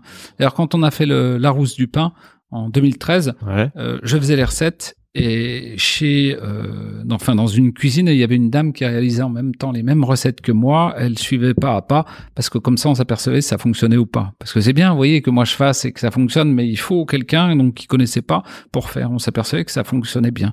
Et surtout, ça évite les erreurs. C'est-à-dire qu'on est oublié de mettre du sel dans la recette ou du sucre ou du poivre ou ce que vous voulez. Ouais. Tac là, les recettes, elles sont, on sait qu'elles sont, qu'elles sont sûres parce qu'elles sont réalisées par deux personnes. Bien sûr. Et moi, j'adore ça. Ouais, c'est c'est passionnant, je pense, moi, de côté d'apprendre, mais je pense que des transmettre, c'est aussi Mm. passionnant que d'apprendre. Donc, en fait. euh, pour répondre à votre question, oui, je m'y suis remis, je me suis remis dans ces nouveaux, de cette nouvelle façon de travailler, on va dire, à travers euh, les vidéos, etc. Et je trouvais que c'était passionnant ouais. et ça m'a permis moi aussi de, bah, de me tenir à niveau et de pouvoir continuer à faire euh, des nouvelles choses. Mais c'est justement, euh, je sais pas si c'était exprès ou pas, mais c'est justement dans l'air du temps, parce qu'aujourd'hui il y a beaucoup de marques qui souhaitent incarner plus, beaucoup des fondateurs, des patrons qui sortent de, du placard entre guillemets pour pour être plus visibles, et, et je pense que ça va dans l'essence des consommateurs qui souhaitent avoir plus de transparence, savoir qui est Hikiza. Moi j'ai au, dé- au départ, je voyais les, les magasins, mais je savais pas qui étaient ces messieurs. Et juste de te voir en vidéo, faire ton pan, expliquer, bah, ça humanise la marque, ça rend plus accessible, en fait. Plus Oui. sincère la démarche. Plus ouais. sincère. Mm, mm. Oui, et puis ça montre que, vous voyez, qu'on qu'on fait, quoi. C'est que pas truc, du ça, marketing. quoi. Non, mais C'est bien. C'est bien, et ça- c'est une- c'est une- bah, certainement aussi un des facteurs clés de succès, c'est que depuis le départ, ta maison porte ton nom, donc c'est humain, ça paraît Ouais. sincère, et en fait, en fait, on voit derrière qu'il y a quelqu'un qui a des convictions. Alors après, il y a peut-être d'autres qui certainement veulent aller plus loin et tout, mais tu as déjà des convictions de porter euh, plus loin la, la boulangerie artisanale. Un jour, j'étais à Ouais. Melbourne il y a quelques années, et puis euh, je sais pas, j'avais une démonstration à faire dans un hôtel à 8 heures du matin. J'ai dit mais ils sont bizarres en Australie, à Melbourne à 8 heures du matin, un grand hôtel pour euh, faire une démonstration. C'est, vous voyez, euh, c'est improbable quoi, dimanche matin. Et à 8 heures moins le quart, je vois zéro personne. Je dis mais vous êtes sûr que les gens vont venir? Il me dit monsieur, il y a 350 inscrits qui sont inscrits. Vous allez voir qu'ici ils viennent. 8 heures moins le quart, zéro personne. 8 heures une, 350 personnes assises incroyable. J'ai dit, putain, j'ai jamais vu ça de ma vie. Euh, Un dimanche matin. hein. Et il y avait un monsieur qui devait venir pour m'aider à, à faire la démo où il parlait et tout, mais il a oublié de se lever. Je crois qu'il a fait la fête toute la nuit. Donc, je, bon, je m'en suis occupé, j'ai géré, mais c'était, marrant de voir ça, quoi. Oui, de, oui, de- euh, un, c'est un métier qui passionne. Deux, vous pouvez partir dans le monde et faire des démonstrations géantes, c'est, c'est juste passionnant. Ouais. Et puis trois, c'est une expérience de vie, quoi, de faire des choses comme ça. D'ailleurs, tu parles de Melbourne. euh, on a un de nos auditeurs que tu connais, a priori, qui nous pose pas une question, mais de salut. C'est Pierrick Boyer de Melbourne, hein, que tu dois connaître et qui profite de, de l'occasion. On a donné la, la parole à notre auditeur, à nos auditeurs pour te saluer et te souhaiter bon courage euh, dans cette période compliquée. Donc voilà, c'était juste Merci. la petite parenthèse de Pierrick Boyer à Melbourne. Euh, justement, quand Ah, euh, ah, euh, ouais. on a demandé à nos auditeurs de poser des questions à, à toi, bah, la majorité des questions euh, portent sur l'international, parce que je pense ça quelque chose qui attire beaucoup l'attention dans les parcours, c'est que c'est quand même ton implémentation dans plus des, des 20 pays, en fait. Ouais, plus de 30, ouais. plus de 30 pays. Ouais. Donc nous, on a, on a entendu une heure pour parler de l'international, mais là, on est arrivé. Euh, déjà, la première question, quand est-ce que a été ta première ouverture, ton premier magasin au dehors de la France? C'était où et quand? Et 19 ans à Tokyo. Il y a 19 ans. Ouais, 20 ans presque, ouais, à Tokyo. Après la France, le Japon. Ouais, après la France, le Japon. Et Japon aujourd'hui, c'est ton deuxième pays ap- après la ouais, France? oui, Il y a combien de boutiques une au Japon cinquantaine de magasins. Cinquantaine de Ouais. magasins.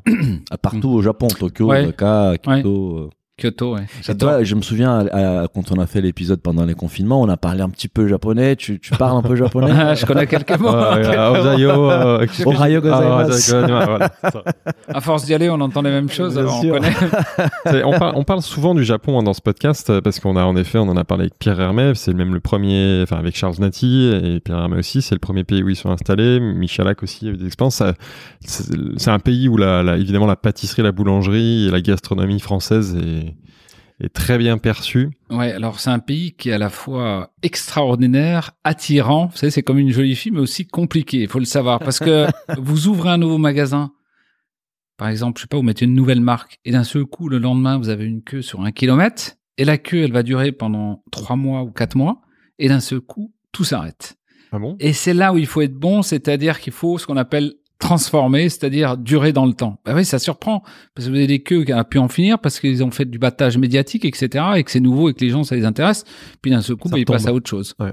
Et donc là, c'est là où c'est le plus dur, c'est qu'il faut pouvoir durer. Et comment on fait pour durer Eh 19 ben, il ans faut, alors au Japon? il faut, euh, faut être calme, il faut gérer le succès, il faut, vous voyez, euh, vraiment réfléchir et puis voir ce qui plaît vraiment aux gens et essayer de, de bien former son personnel pour euh, que ça dure dans le temps, avoir une communication euh, normale. Vous voyez, on peut, je crois que le succès, il peut tous nous griser. Voilà. Mhm. Et c'est ça qu'il faut faire attention, c'est de Mhm. pas se faire griser par le succès. On dit que le, le succès peut être éphémère, il peut ne pas durer, et il faut essayer de durer dans le temps. Voilà. Et donc ça, c'est toute la problématique du Japon. Bah déjà, je pense s'associer avec des Japonais qui connaissent bien, qui ont une vraie habitude, peut-être demander des conseils à des à des plus anciens qui connaissent pour pouvoir euh, bah, durer dans le temps. Quoi. Ouais. Et et justement, c'est- tu disais, tu faisais euh, référence à l'importance du partenaire pour la réussite dans un pays. Et, et- et c'est quoi les profits d'un partenaire, par exemple au Japon? C'est c'est- c'est qui ton partenaire au Japon? Les partenaires, c'est dur. Vous savez, je dis toujours que c'est comme un couple. Ça vous rencontre Oui, une femme, oui, c'est la septième merveille du monde, ou la femme rencontre un homme, c'est la septième, son, son homme, c'est la septième Au début. merveille du monde. Au début, et puis au bout de trois mois, euh, Ah, trois mois, ça va vite, compte- hein. ou six mois, ou un an, vous vous rendez compte qu'il y a des problèmes. Mais je crois que le partenaire, c'est la même chose. Il faut essayer de pressentir comment euh, le partenaire va aussi évoluer? Est-ce qu'il va vouloir rester dans cette qualité que vous avez décidé de mettre en place? Est-ce qu'il va décider de mettre les moyens pour pouvoir faire de la formation? C'est tout ça qui est important, je Bien crois. sûr. Alors, euh, je vais vous dire, il n'y a pas un moyen, il y a des moyens, mais vous êtes jamais sûr du, du résultat. C'est comme en amour. Et ça Et- évolue aussi dans Et temps. ça évolue, oui. Il faut que les gens évoluent dans le même sens aussi. Bien sûr. C'est ça qui est com- très compliqué. Très compliqué.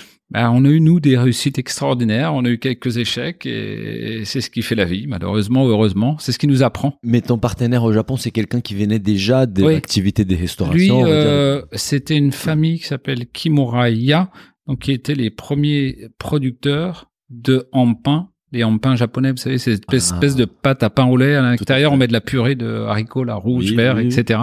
Donc sa famille était comme ça, était très connue puisqu'il fournissait l'empereur, etc.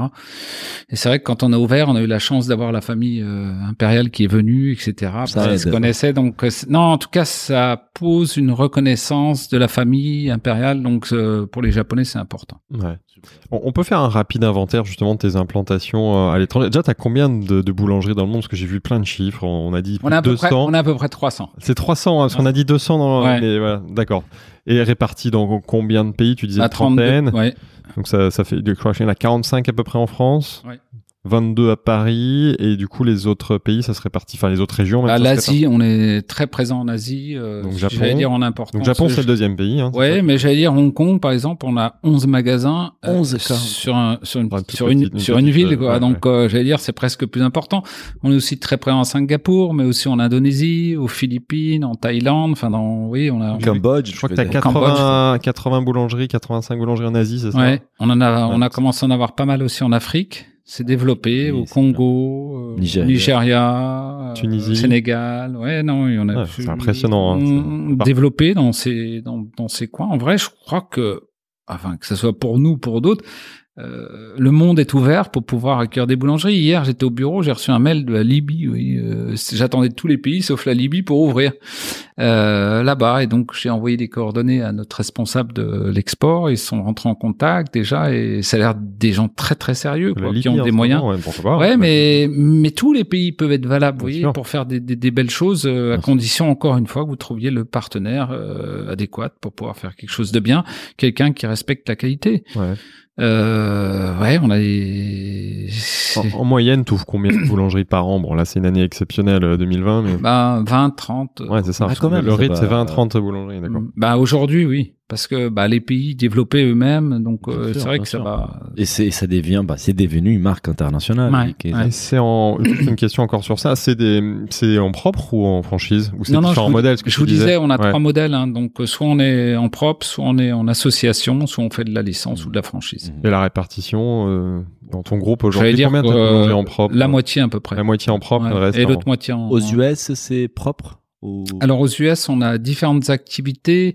Euh, je pense que vous avez dû lire. On a depuis le Covid, euh, tous les magasins de New York qu'on avait sont fermés aujourd'hui. Euh, puis on a eu notre partenaire qui a décidé de se recentrer parce que nous on était en licence là-bas euh, à New York. Il a décidé de se recentrer, donc les boutiques vont être cédées et nous on va, on devrait redémarrer euh, Avec des un boutiques avec un autre avec partenaire. un nouveau partenaire. C'est nos discussions de demain mercredi. Ah bah, D'accord. ok. On va- on va- on va- Des on va- discussions importantes alors. On va Discussion importante. J'ai différentes possibilités pour redémarrer, on va dire. Pour Il. On a donc les stratégies internationales de de de de, de, de Hick Kaiser, ça attire l'attention. Justement, on a eu beaucoup de questions de l'audience. Je commence avec la première, c'est Emily Macmillan via LinkedIn qui demande qu'est-ce qui a motivé l'expansion internationale si tôt dans l'histoire de la maison Hick Kaiser Quelle est les stratégies de développement Il y a beaucoup de questions dans la même question. Quelle est les stratégies de développement en France et particulièrement en, au dehors des Paris, Île-de-France? Et comment expliquer que la maison ne soit pas encore présente dans certaines grandes villes françaises? Ouais, c'est des bonnes questions. Euh, La première des choses, c'est l'export, parce que je pense que j'avais ça dans les gènes et que j'avais envie Mhm. de partir à l'export. Tu Vous- voyageais quand tu étais Oui, et vous me demandez par exemple le Japon, ben, c'était le pays où j'avais le plus Envie. envie de démarrer. Ouais, donc Donc, c'est très en- personnel ça. Oui, mais alors les choses sont bizarres dans la vie. Euh, c'est que euh, vous rêvez d'un pays et vous réveillez le lendemain, vous avez le contact, vous avez la personne qui arrive. Vous savez pas pourquoi. Ça m'est arrivé souvent comme ça. Souvent. je vais essayer de J'ai rêvé rêvé du Panama il y, a, il y a une dizaine de mois et on a eu un, des personnes du Panama qui ont signé un contrat avec nous pour ouvrir là-bas. Je sais pas pourquoi, mais c'est comme ça. Je crois que la puissance conseil. de la non, mais la puissance de la pensée est quelque chose d'important, en tout cas pour moi. D'accord. La deuxième question, c'est quelle a raison? J'avais euh, délaissé un peu la France. Et la- les régions, ouais, c'est ça. à part Paris pour pour me développer à l'export, mais parce qu'on pouvait pas être partout. Et je vais vous dire, depuis quelques années, on a commencé à développer à Lyon, puis là dans les Alpes-Maritimes, on a repris un petit réseau là au mois de mai-juin. On a maintenant une douzaine de magasins et on a également développé à Avignon, à Toulouse, à Lille. Euh, J'allais dire que on arrive en province, dans les dans les grandes villes Dans de province. villes, ouais. Mais- Mais, il faut un peu de temps, il faut trouver encore une fois, euh, soit on développe nous. Alors moi j'ai fait une chose, c'est que j'ai proposé souvent à des salariés, à des responsables chez nous qui ont fait du très bon travail de pouvoir s'associer avec nous dans des régions, parce que je trouve que c'est une juste récompense. Eux, ça leur permet de faire du, de la capitalisation et en plus de pouvoir s'épanouir pour ceux qui en ont envie à travers euh, la gestion euh, des magasins. Et je trouve ça bien. Et on a fait souvent ça en province. Par exemple, à Lyon, j'ai un responsable là-bas, un associé, qui était notre responsable au Japon pendant 12 ans. Et un jour, il m'a dit, euh, moi, je veux rentrer en France. On s'est associés, on a monté ça, et il travaille d'une façon extraordinaire. Euh, c'est peut-être contre-intuitif, mais on a eu cette discussion avec Christophe Michala quand on lui posait la question pourquoi pas développer partout en France? Il disait la difficulté en France, c'est que dans chaque ville, j'ai aussi des pâtissiers de très grande qualité qui sont qui qui sont qui ont qui ont, qui ont fait ses armes là-bas, qui sont connus, et, j'ai du mal à arriver, débarquer, être en concurrence avec eux.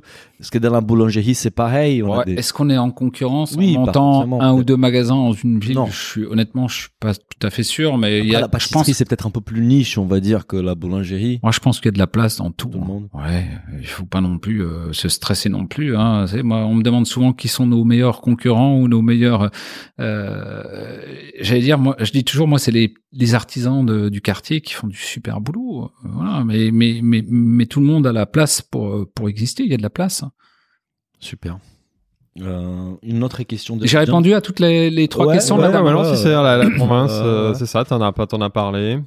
Euh, il y a- je pense que c'est encore Émilie qui pose Ouais, ouais. euh, une, deuxième partie à la question. C'est euh, quels sont les grands axes actuels des développements de l'offre et d'innovation?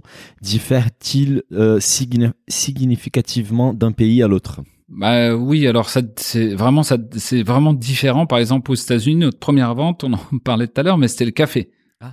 Et quand je regardais un jour, là, je l'ai regardé faire un, c'est un cappuccino, je crois qu'il préparait le matin, un double cappuccino, il mettait 21 grammes de café. Vous voyez, dans un, nous, dans un café normal, on va mettre 7 grammes, il mettait 21 grammes, donc c'est surdosé en café avec un petit peu de, de lait euh, Ouais. monté. Euh, ça, c'était notre première vente. Notre deuxième vente, c'était les croissants aux amandes. Notre troisième vente, c'était les sandwichs au jambon. Ben alors, euh, j'allais vous dire que la plus grosse partie de nos ventes aux États-Unis, à New York en tout cas, c'est de la restauration. Mhm. Alors, quand je dis restauration, ça peut être le petit déjeuner, le café, le café le matin, le croissant. Le midi, ça va être, euh, je sais pas moi, un plat comme on fait à New York, un coco vin ou un- une salade ou n'importe. Et, et, et l'après-midi, ça va être la pâtisserie. Donc, c'est différent en fonction, bien sûr, des habitudes alimentaires des gens. Bien Je crois que ça, c'est c'est c'est à ne pas oublier. Euh, J'ai juste une question parce qu'on a parlé de l'international, on a parlé du sourcing. Donc au Japon, tu vas sourcer des, Mhm. des matières premières différentes. Par rapport à l'offre euh, consommateur, est-ce que ça évolue aussi? Est-ce que tu t'aimais à faire des trucs japonais dans ta boulangerie? Oui, par exemple, au Japon, on a adapté euh, le croissant aux amandes, on le fait au thé vert. Vous voyez, on va rajouter de la poudre de matcha à la- dans la recette de Donc, crème à amande. croissant vert. Oui, il est vert, il est différent, mais, mais oui, le goût est différent, tout est différent. Est-ce que ça fonctionnera en France?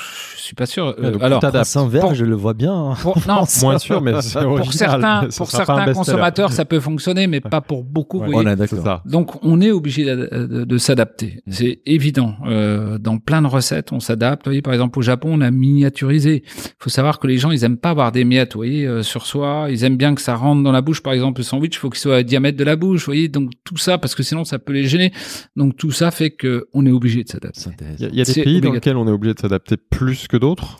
Bah, le Japon. Le Japon, j'ai l'impression, même- ouais. L'Asie est quand même assez par- assez Ouais. particulière. Non, C'est- en tout cas, c'est spécifique là-dessus. Hein, mais c'est, je vous dis, c'est c'est passionnant hein, d'écouter. Il faut, enfin, de toute façon, si vous voulez vous implanter avec une marque française à l'étranger, bah, il faut bien vous coller euh, au terrain. Hein, sinon, ça fonctionne pas sûr. et les gens ils vous Il disent faut de trouver le repartir bon chez vous. équilibre parce qu'ils cherchent aussi la- le savoir-faire français. Mais C'est ce qu'on il fait faut s'adapter. Voilà. C'est trouver le bon équilibre Ouais. entre le savoir-faire français et la- l'adaptation à la culture locale. Bien sûr. Et, et j'ai regardé justement une vidéo sur YouTube où tu présentais, où tu, tu, tu, tu- je pense que tu formais, c'était une espèce de, de, de masterclass. Ouais. Tu les faisais en anglais, tu parles très bien anglais en fait. Ça, c'est tu as pris. euh, Je parle très bien anglais avec un Ah. gros accent français. Oui, oui, Ouais, mais mais, ça, bon, ils moi, adorent, l'accent ils aussi, l'accent c'est charmant. Ils adorent, ils adorent. Tu, tu parles couramment, tu es à l'aise, tu, tu Ouais. es vraiment à l'aise devant Parce la que j'ai caméra. fait, j'ai fait beaucoup. Ouais, j'ai fait des télés, j'étais impressionné un jour, j'avais euh, fait une télévision à New York, je crois qu'il était 8h ou 9h du matin et je vois euh, des acteurs de cinéma connus à gauche, à droite, machin, et puis la fille elle me dit venez on va se maquiller. Et après je vais sur le plateau de télévisé, télévisé puis la fille elle me- elle m'explique tout en 10 minutes, mais elle m'en met plein la tronche. Elle me dit vous vous rappelez de ce que je vous ai dit? Ah non, je dis je me rappelle de rien, j'étais pas concentré, vous voyez. elle me dit bon ça fait rien, on y va. Et on a attaqué le plateau, c'est bien passé, mais oui c'est impressionnant quand même quand vous allez à New York là, il faut aller très très vite, puis les gens ils vous parlent en anglais à fond les gamelles dès le matin et vous avez au moins enregistrer une partie puis après vous faites votre show quoi c'est mais c'est donc pour vous dire qu'il oui euh, si vous voulez vous développer international il faut quand même C'est apprendre ça important, Ouais. ouais, bien sûr. parce que les gens ils veulent que vous représentez la marque Bien sûr. mais le pire, ça a été en Australie, je crois. J'ai fait, quand on a sorti de La Rose du Pain, on a fait des émissions de télé et de radio euh, avec toutes les parties d'Australie. Et un matin, je me rappelle être à Sydney, on était en, en émission radio avec Perth ou je sais plus quelle, quelle région là-bas, et je comprenais. Elle avait un anglais.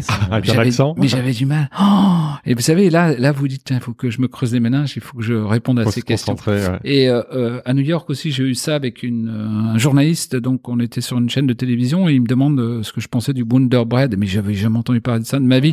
Mais en vrai, c'était le pain blanc américain à l'époque. Mais j'avais jamais entendu parler. Et le gars, à la fin, il me dit, mais pourquoi vous avez pas répondu à ma question? Je dis, parce que j'ai pas compris votre question. Je sais pas ce que c'est, votre Wonder Bread. Et il m'a expliqué, le monsieur, maintenant. Donc, ça m'a marqué. Mais oui, c'est, mais c'est marrant, quoi. Il faut juste ne pas s'arrêter, quoi. Il faut- Bien sûr. Ouais. Faut y aller, quoi. On on peut parler euh, de, de l'actualité maintenant. Euh, on avait déjà largement euh, couvert euh, la première phase du Covid dans le premier épisode dont Daniel faisait mention tout à l'heure, fait maison, où tu nous avais raconté en, en détail l'impact sur tes différentes activités et notamment la, la répartition géographique. On peut parler maintenant de la situation du deuxième confinement et on a d'ailleurs une question d'un de nos auditeurs qui est la crêperie de l'ancienne poste à Bourg-la-Reine, je crois, qui veut, qui nous dit quelles sont les, les différences entre ces commerces dans le monde face euh, à ce contexte aujourd'hui? Donc, la question, c'est. C'est voilà, quel est l'impact du Covid aujourd'hui sur tes, tes activités? En France, hein. Non, ou dans, le- Dans dans le monde, monde justement. Ouais. Alors, dans le monde, ben, euh, je vous disais tout à l'heure, à New York, on a fermé tous les magasins parce que 70% de notre activité, c'est de la restauration, et que la restauration n'a pas le droit d'ouvrir. Donc ça, c'est depuis mars. Au Japon, on a des magasins qui ont fermé, qui sont en train de réouvrir. On commence à passer en déconfinement. À Singapour, on a eu la chance d'avoir beaucoup d'aide du gouvernement, donc euh, on n'a pas été, on a, on a, on a été exempté de payer nos loyers. Et ça, c'est juste. Magnifique. Et en plus, il y a eu des aides sur les charges. On payait pas de charges sur les salariés, donc ça, c'est Ah, une même. très très grande aide. Ben oui, la différence, c'est qu'en France, pays, euh, on est toujours en bagarre avec euh, avec les propriétaires. Ils veulent pas comprendre que si l'activité a perdu 80%, c'est ce que disent les restaurateurs, ou 100%, bah, il faudrait exempter quand vous avez un locataire qui est là depuis 10 ans. Vous pourriez peut-être exempter de quelques mois de loyer. Ça peut arriver qu'il y ait un trou dans la raquette, comme on dit. hein. Et donc ça, c'est compliqué. Mais cette période de Covid numéro 2 par rapport à la première est quand même un peu plus, un peu plus, euh, un peu moins compliqué parce qu'il y a quand même un peu plus de monde dans la rue. On le voit un petit peu partout. Et donc ça, ça permet d'avoir de- d'avoir un peu Et plus ça, de tu le flux. vois dans le monde entier, en France. Oui, partout alors, ailleurs. alors dans le monde entier, il y a des pays où ça commence à se calmer. Vous voyez, je vois à Hong Kong, on est revenu à la normale. Tout ce qui est proche de la Chine revient à la normale, tout doucement. Ouais. Le Japon, tout doucement, va revenir à la normale. Singapour va commencer à réouvrir un petit peu ses frontières. Euh, le Cambodge, ils ont reconfiné un tout petit peu. Ça, ça dépend vraiment des pays, en vrai. C'est, de toute façon une galère complète. Moi, je vais vous dire, j'ai, ça a été très compliqué de réorganiser nos équipes partout dans le monde depuis le mois de mars. Mais on est un peu moins en souffrance qu'au mois de mars. Quels étaient les pays les plus compliqués à gérer? C'est les États-Unis parce que c'est Bah, les États-Unis ont été compliqués, mais euh, le Cambodge, quand tout a fermé, plus de touristes, plus rien, ça a été très compliqué. Euh, Hong Kong, au démarrage, hein, là, c'était plutôt janvier, février, c'était compliqué. En vrai, j'ai eu la chance, encore une fois, d'apprendre assez vite. C'est-à-dire qu'en janvier, février, décembre, janvier, février, on était déjà dans la rupture au, à Hong Kong et en Asie. Donc j'étais un peu en avance Ouais. par rapport à c'est la l'avantage d'avoir un groupe international. ouais. Alors, c'est pas une bonne chose, mais, mais c'est comme ça. Bien sûr. Est-ce que tu as dû fermer des boulangeries, euh, à part le cas particulier des États-Unis euh, Euh, à Paris, on a fermé, euh, premier Covid, on a fermé tout ce qui était dans les coins de mais fermé bureaux. euh, définitivement je Non, non, pardon. Ouais. Non, non, fermé quelques mois. Ouais. Euh, Fermé définitivement, non? Aujourd'hui, À cause de la crise? j'allais dire non. Non. Non. Euh, je réfléchis, mais j'en vois pas. Non. Et sinon, on a parlé d'un sujet un peu plus, plus joyeux, c'est les formations à distance que je pense ont, eu un coup de boost avec euh, les Ah, confinements. Ça a été énorme. On a eu euh, plusieurs millions de personnes qui nous suivaient sur notre chaîne YouTube. C'était, c'était juste euh, superbe. Et même Kaiser Academy, euh, la formation voilà, en CAP boulangerie à distance. Voilà, c'est ça. Depuis le mois, de- on l'a lancé en février-mars, donc euh, au moment Ouais, du tu, tu Covid. vois, tu peux nous en dire plus pour expliquer c'est quoi? C'est une formation pour préparer au CAP boulangerie C'est une formation qui conduit au CAP puisque alors vous pouvez faire le programme en six mois ou en deux ans en fonction de Ouais. votre euh, de- du, du temps que vous allez allouer à la formation et donc vous suivez donc j'ai enregistré les vidéos et tout donc les gens suivent les cours de formation Eric Kaiser. C'est toi qui animes travers- toutes les vidéos? Non. Bah je les ai faites. toi. Ah, d'accord. Ouais, Je les ai toutes faites à l'époque et maintenant Ça représente combien d'heures de vidéos? Parce que...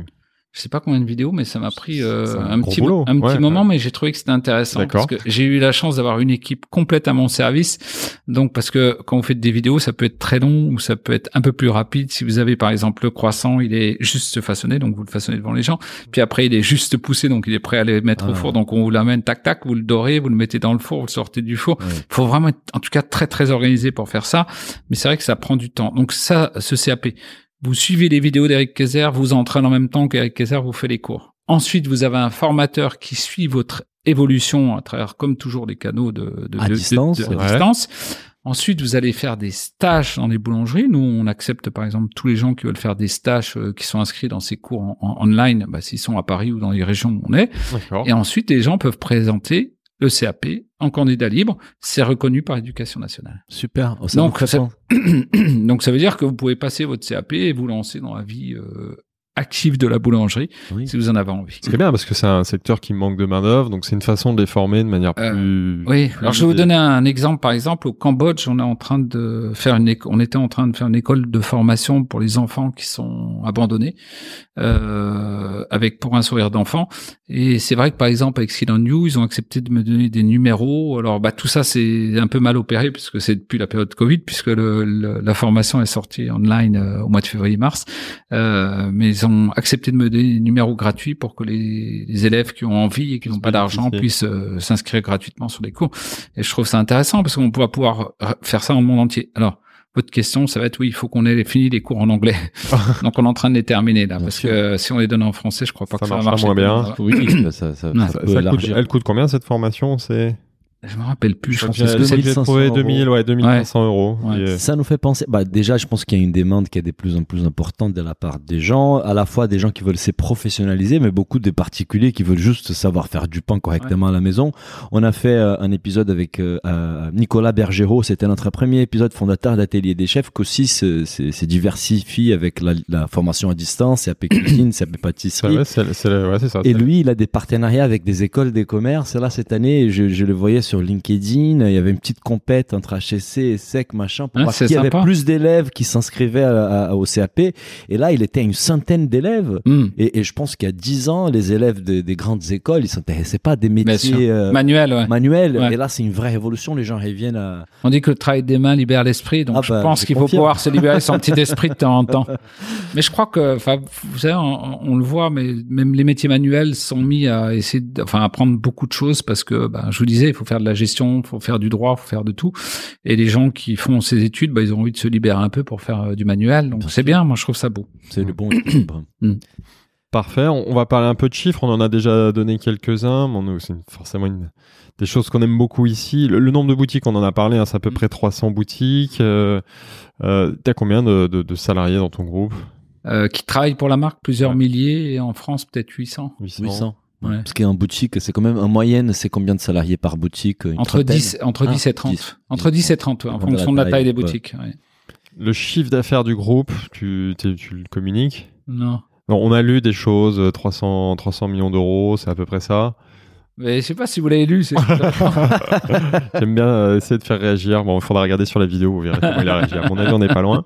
Et, et- mais la France représente euh, la- une grande partie de ton chiffre d'affaires. C'est non, une grande partie. euh, une, C'est moins de la une- moitié. Non, moins de la moitié, oui, parce moitié. qu'automatiquement, comme on est présent dans beaucoup de 30 pays. pays, oui. Ouais. Après, les Cambodge, par exemple, c'est un petit pays. C'est pas un chiffre d'affaires qui. Ouais, mais je l'adore. Non, non, non, moi aussi, j'adore les Cambodge.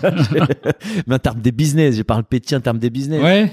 Comme, oui. comme la Colombie, pour toi, la Colombie pèse pas beaucoup dans ton chiffre d'affaires, même si c'est un pays merveilleux. Non, mais si je prends par exemple Hong Kong, où on a 11-12 magasins, ça représente un, représente un bon pourcentage. Ça veut dire qu'en fonction du nombre d'ouvertures qu'on a dans Bien les, sûr. dans les villes, ça peut représenter un pourcenta- pourcentage intéressant. Bien sûr. Le Japon, aujourd'hui, ça pèse quand même moins que la France. La France reste le premier pays ou? Ouais, le Japon est pas mal. hein. Pas mal, ouais. Ouais, ouais. Ah, carrément, d'accord.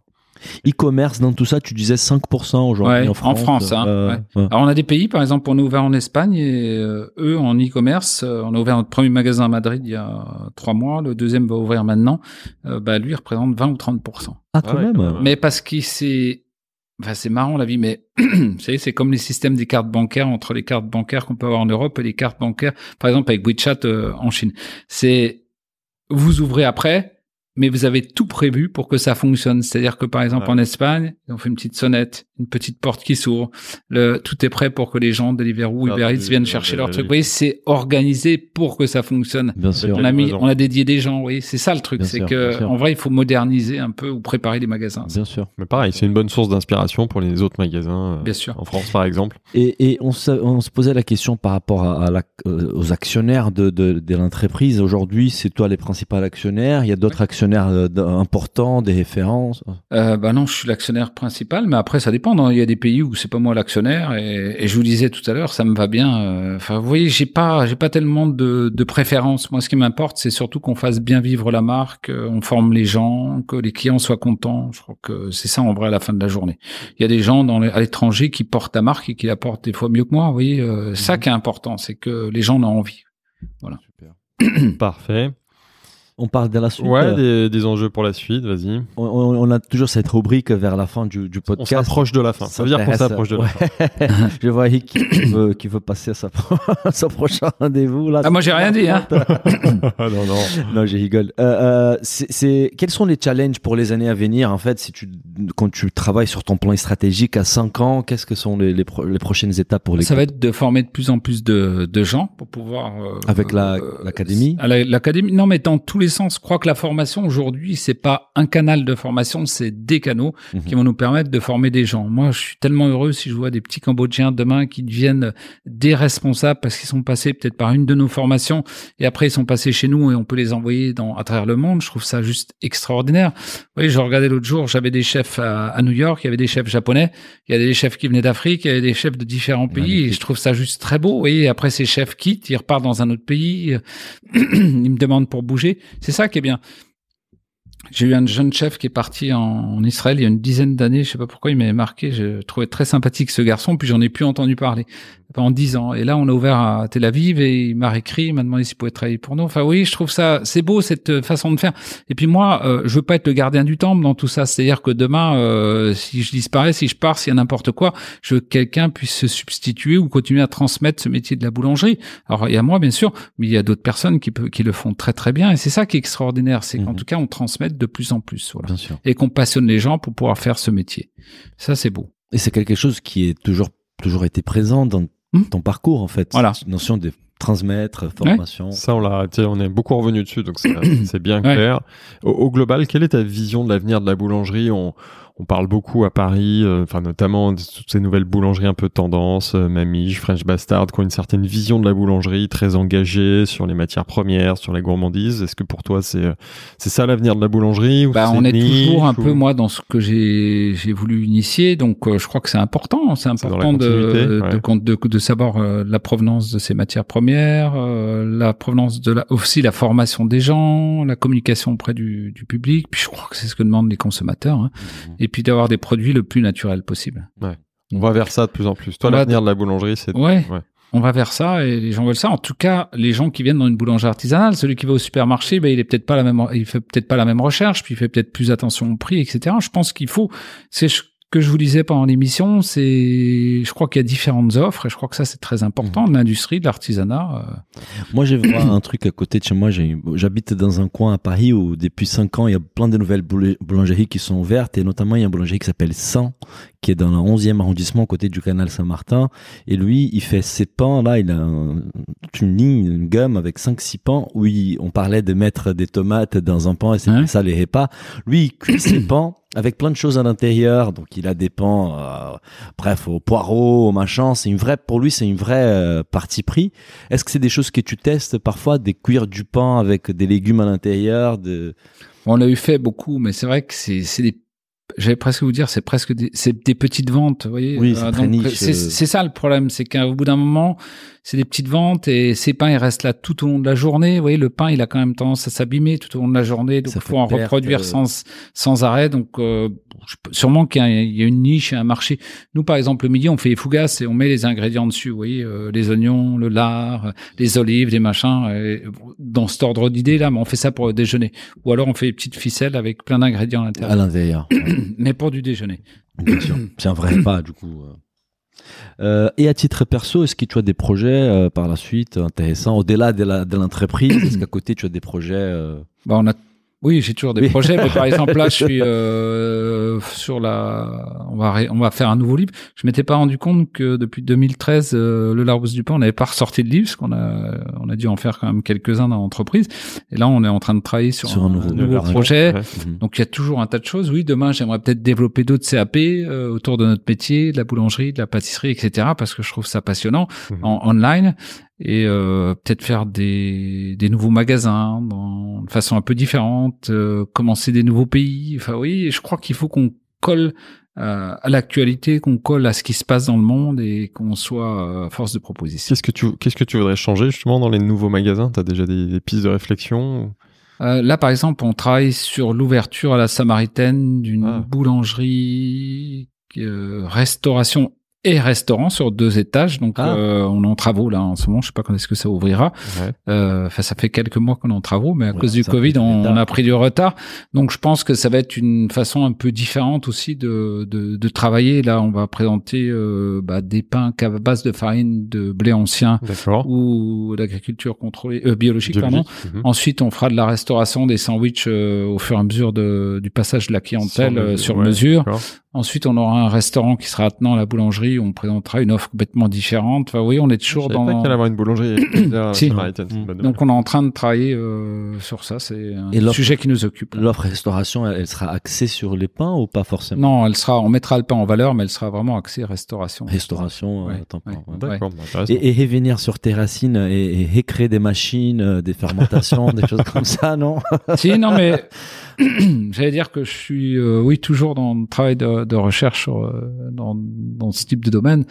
Euh, bah, par exemple, notamment au Japon, là, quand on a créé notre, nos farines, notre marque, le beurre, les machins, donc on est, ouais, il y a toujours des projets là-dessus. Super. Très bien. Bon, on arrive, euh, On à arrive la aux questions. séquence finale. Voilà, les- c'est les questions plus personnelles en fait, et une question rituelle dans cette dans ces podcasts, c'est quel a été pour toi ton plus gros échec apprentissage dans ton parcours d'entrepreneur et ta plus grande fierté? Alors, mon plus gros, j'allais dire mon plus gros ratage, hein, Ratage, ouais, ça. C'est je, me suis, je me suis associé avec un ami à Los Angeles et on s'est aperçu dès le démarrage quand on a ouvert en 2006 que on s'entendrait pas et que ça fonctionnerait pas alors que c'était un ami, mais dès le démarrage, c'est-à-dire le, le premier jour. Donc euh, il a fallu se dissocier, mais pour se dissocier, ça a pris des années puisque moi je voulais reprendre la marque et lui il voulait pas que je la reprenne. Donc euh, C'est c'est toujours un ami, peut-être euh, plus non, on se, on se voit plus, mais j'allais dire que ça fait partie des échecs, mais euh, comme tout le monde en a, hein, c'est normal, c'est un apprentissage. Je crois que c'est c'est important. Euh, Et t'en tires quoi comme enseignement, du coup, de, de ne pas s'associer avec des amis, par exemple ou- non, je crois pas. Je crois pas. Moi, je pense Non. que vraiment, ça dépend vraiment des gens. Ouais. Et puis peut-être que c'est moi qui ai fait des erreurs, peut-être que c'est lui. On sait pas. Vous savez, on fait tous aussi des conneries. On se croit toujours que c'est les autres, mais je crois que je crois que si j'avais un conseil à donner, je dirais que il faut pas hésiter à aller. Il faut pas hésiter à avancer. Il faut pas hésiter à essayer. Et puis si ça fonctionne, c'est bien. Si ça fonctionne pas, faut se dire que tout le monde subit des échecs dans sa vie. Hein. Voilà, Faut c'est pas ce qui, s'arrêter à ça. c'est ce qui fait l'homme. Ouais, dire. Ça fait le cuir. Ouais. Et la plus grande fierté, euh, réussite Ah, je crois que quand je vois du beau pain dans les magasins, je suis très Le très produit. content. Euh, Avant le business, d'ailleurs, c'est ça qui est intéressant. T'as Ouais. répondu, je pensais que tu allais dire euh, le groupe international, les 300 boulangeries, mais non, le produit. Et une autre question rituelle, mais tu as déjà donné une, une réponse intéressante, c'est quel conseil tu donnerais à un, un jeune entrepreneur qui veut se lancer dans la bouffe Il faut y aller. Il faut y aller, mais par contre, moi, j'ai eu la chance d'avoir des tuteurs, des gens euh, que je payais pas d'ailleurs, euh, et qui sont venus me donner des conseils euh, gratuitement, bénévolement, Bien s'entourer. euh, bien s'entourer, essayer de trouver les bonnes personnes qui peuvent bien vous conseiller sans vous induire en erreur. Je crois que c'est quelque chose de très important, mais il faut savoir écouter. mhm, Il faut être à l'écoute. mhm. Super. Et, et- et dernière question, c'est plutôt un cadeau pour les audit- auditeurs qui sont restés 1h40 avec nous. un petit cadeau. Euh, c'est les bons plans bouffe à partager. Ça peut être un bon resto. Que tu vois, bon, resto, c'est un peu compliqué récemment. Un, un bon resto en livraison ou un film, une série, un podcast, un livre, quelque chose qui t'a marqué dans l'univers de la bouffe récemment? Ah, dans la bouffe, non, le dernier livre que j'ai lu, c'est Murakami, Ah ben, l'écrivain, mais qui faisait son, qui faisait ses marathons, donc ça m'a, ça m'a passionné. Euh, ben, je me suis mis il y a très très peu de temps, je vais vous dire, sur l'application Deliveroo et Uber Eats. C'est de temps en temps, je commande des petits plats, euh, le soir ou le midi, et je trouve ça superbe. Alors, le dernier que j'ai fait, c'était euh, la cuisine israélienne, un monsieur qui fait des sandwichs dans une espèce de pita et qui met sa viande à l'intérieur avec ses légumes. Mhm, J'ai oublié le nom, mais j'ai trouvé ça très sympathique. C'est intéressant pour mon métier en plus. Ouais. Ah, c'est clair. Ça donne des idées. Bah, C'était un énorme plaisir, Eric, d'avoir avec nous aujourd'hui. Merci pour ton temps Merci à vous. et bon courage pour la suite. Merci. Merci Eric, à très bientôt. Bonne journée. Si le podcast vous a plu, n'hésitez pas à le noter 5 étoiles sur votre appli et surtout partagez notre podcast autour de vous. Nous vous invitons également à vous inscrire à notre newsletter pour essayer voir les prochains épisodes. Pour cela, rendez-vous sur le site businessofbooth.com. À, À très bientôt.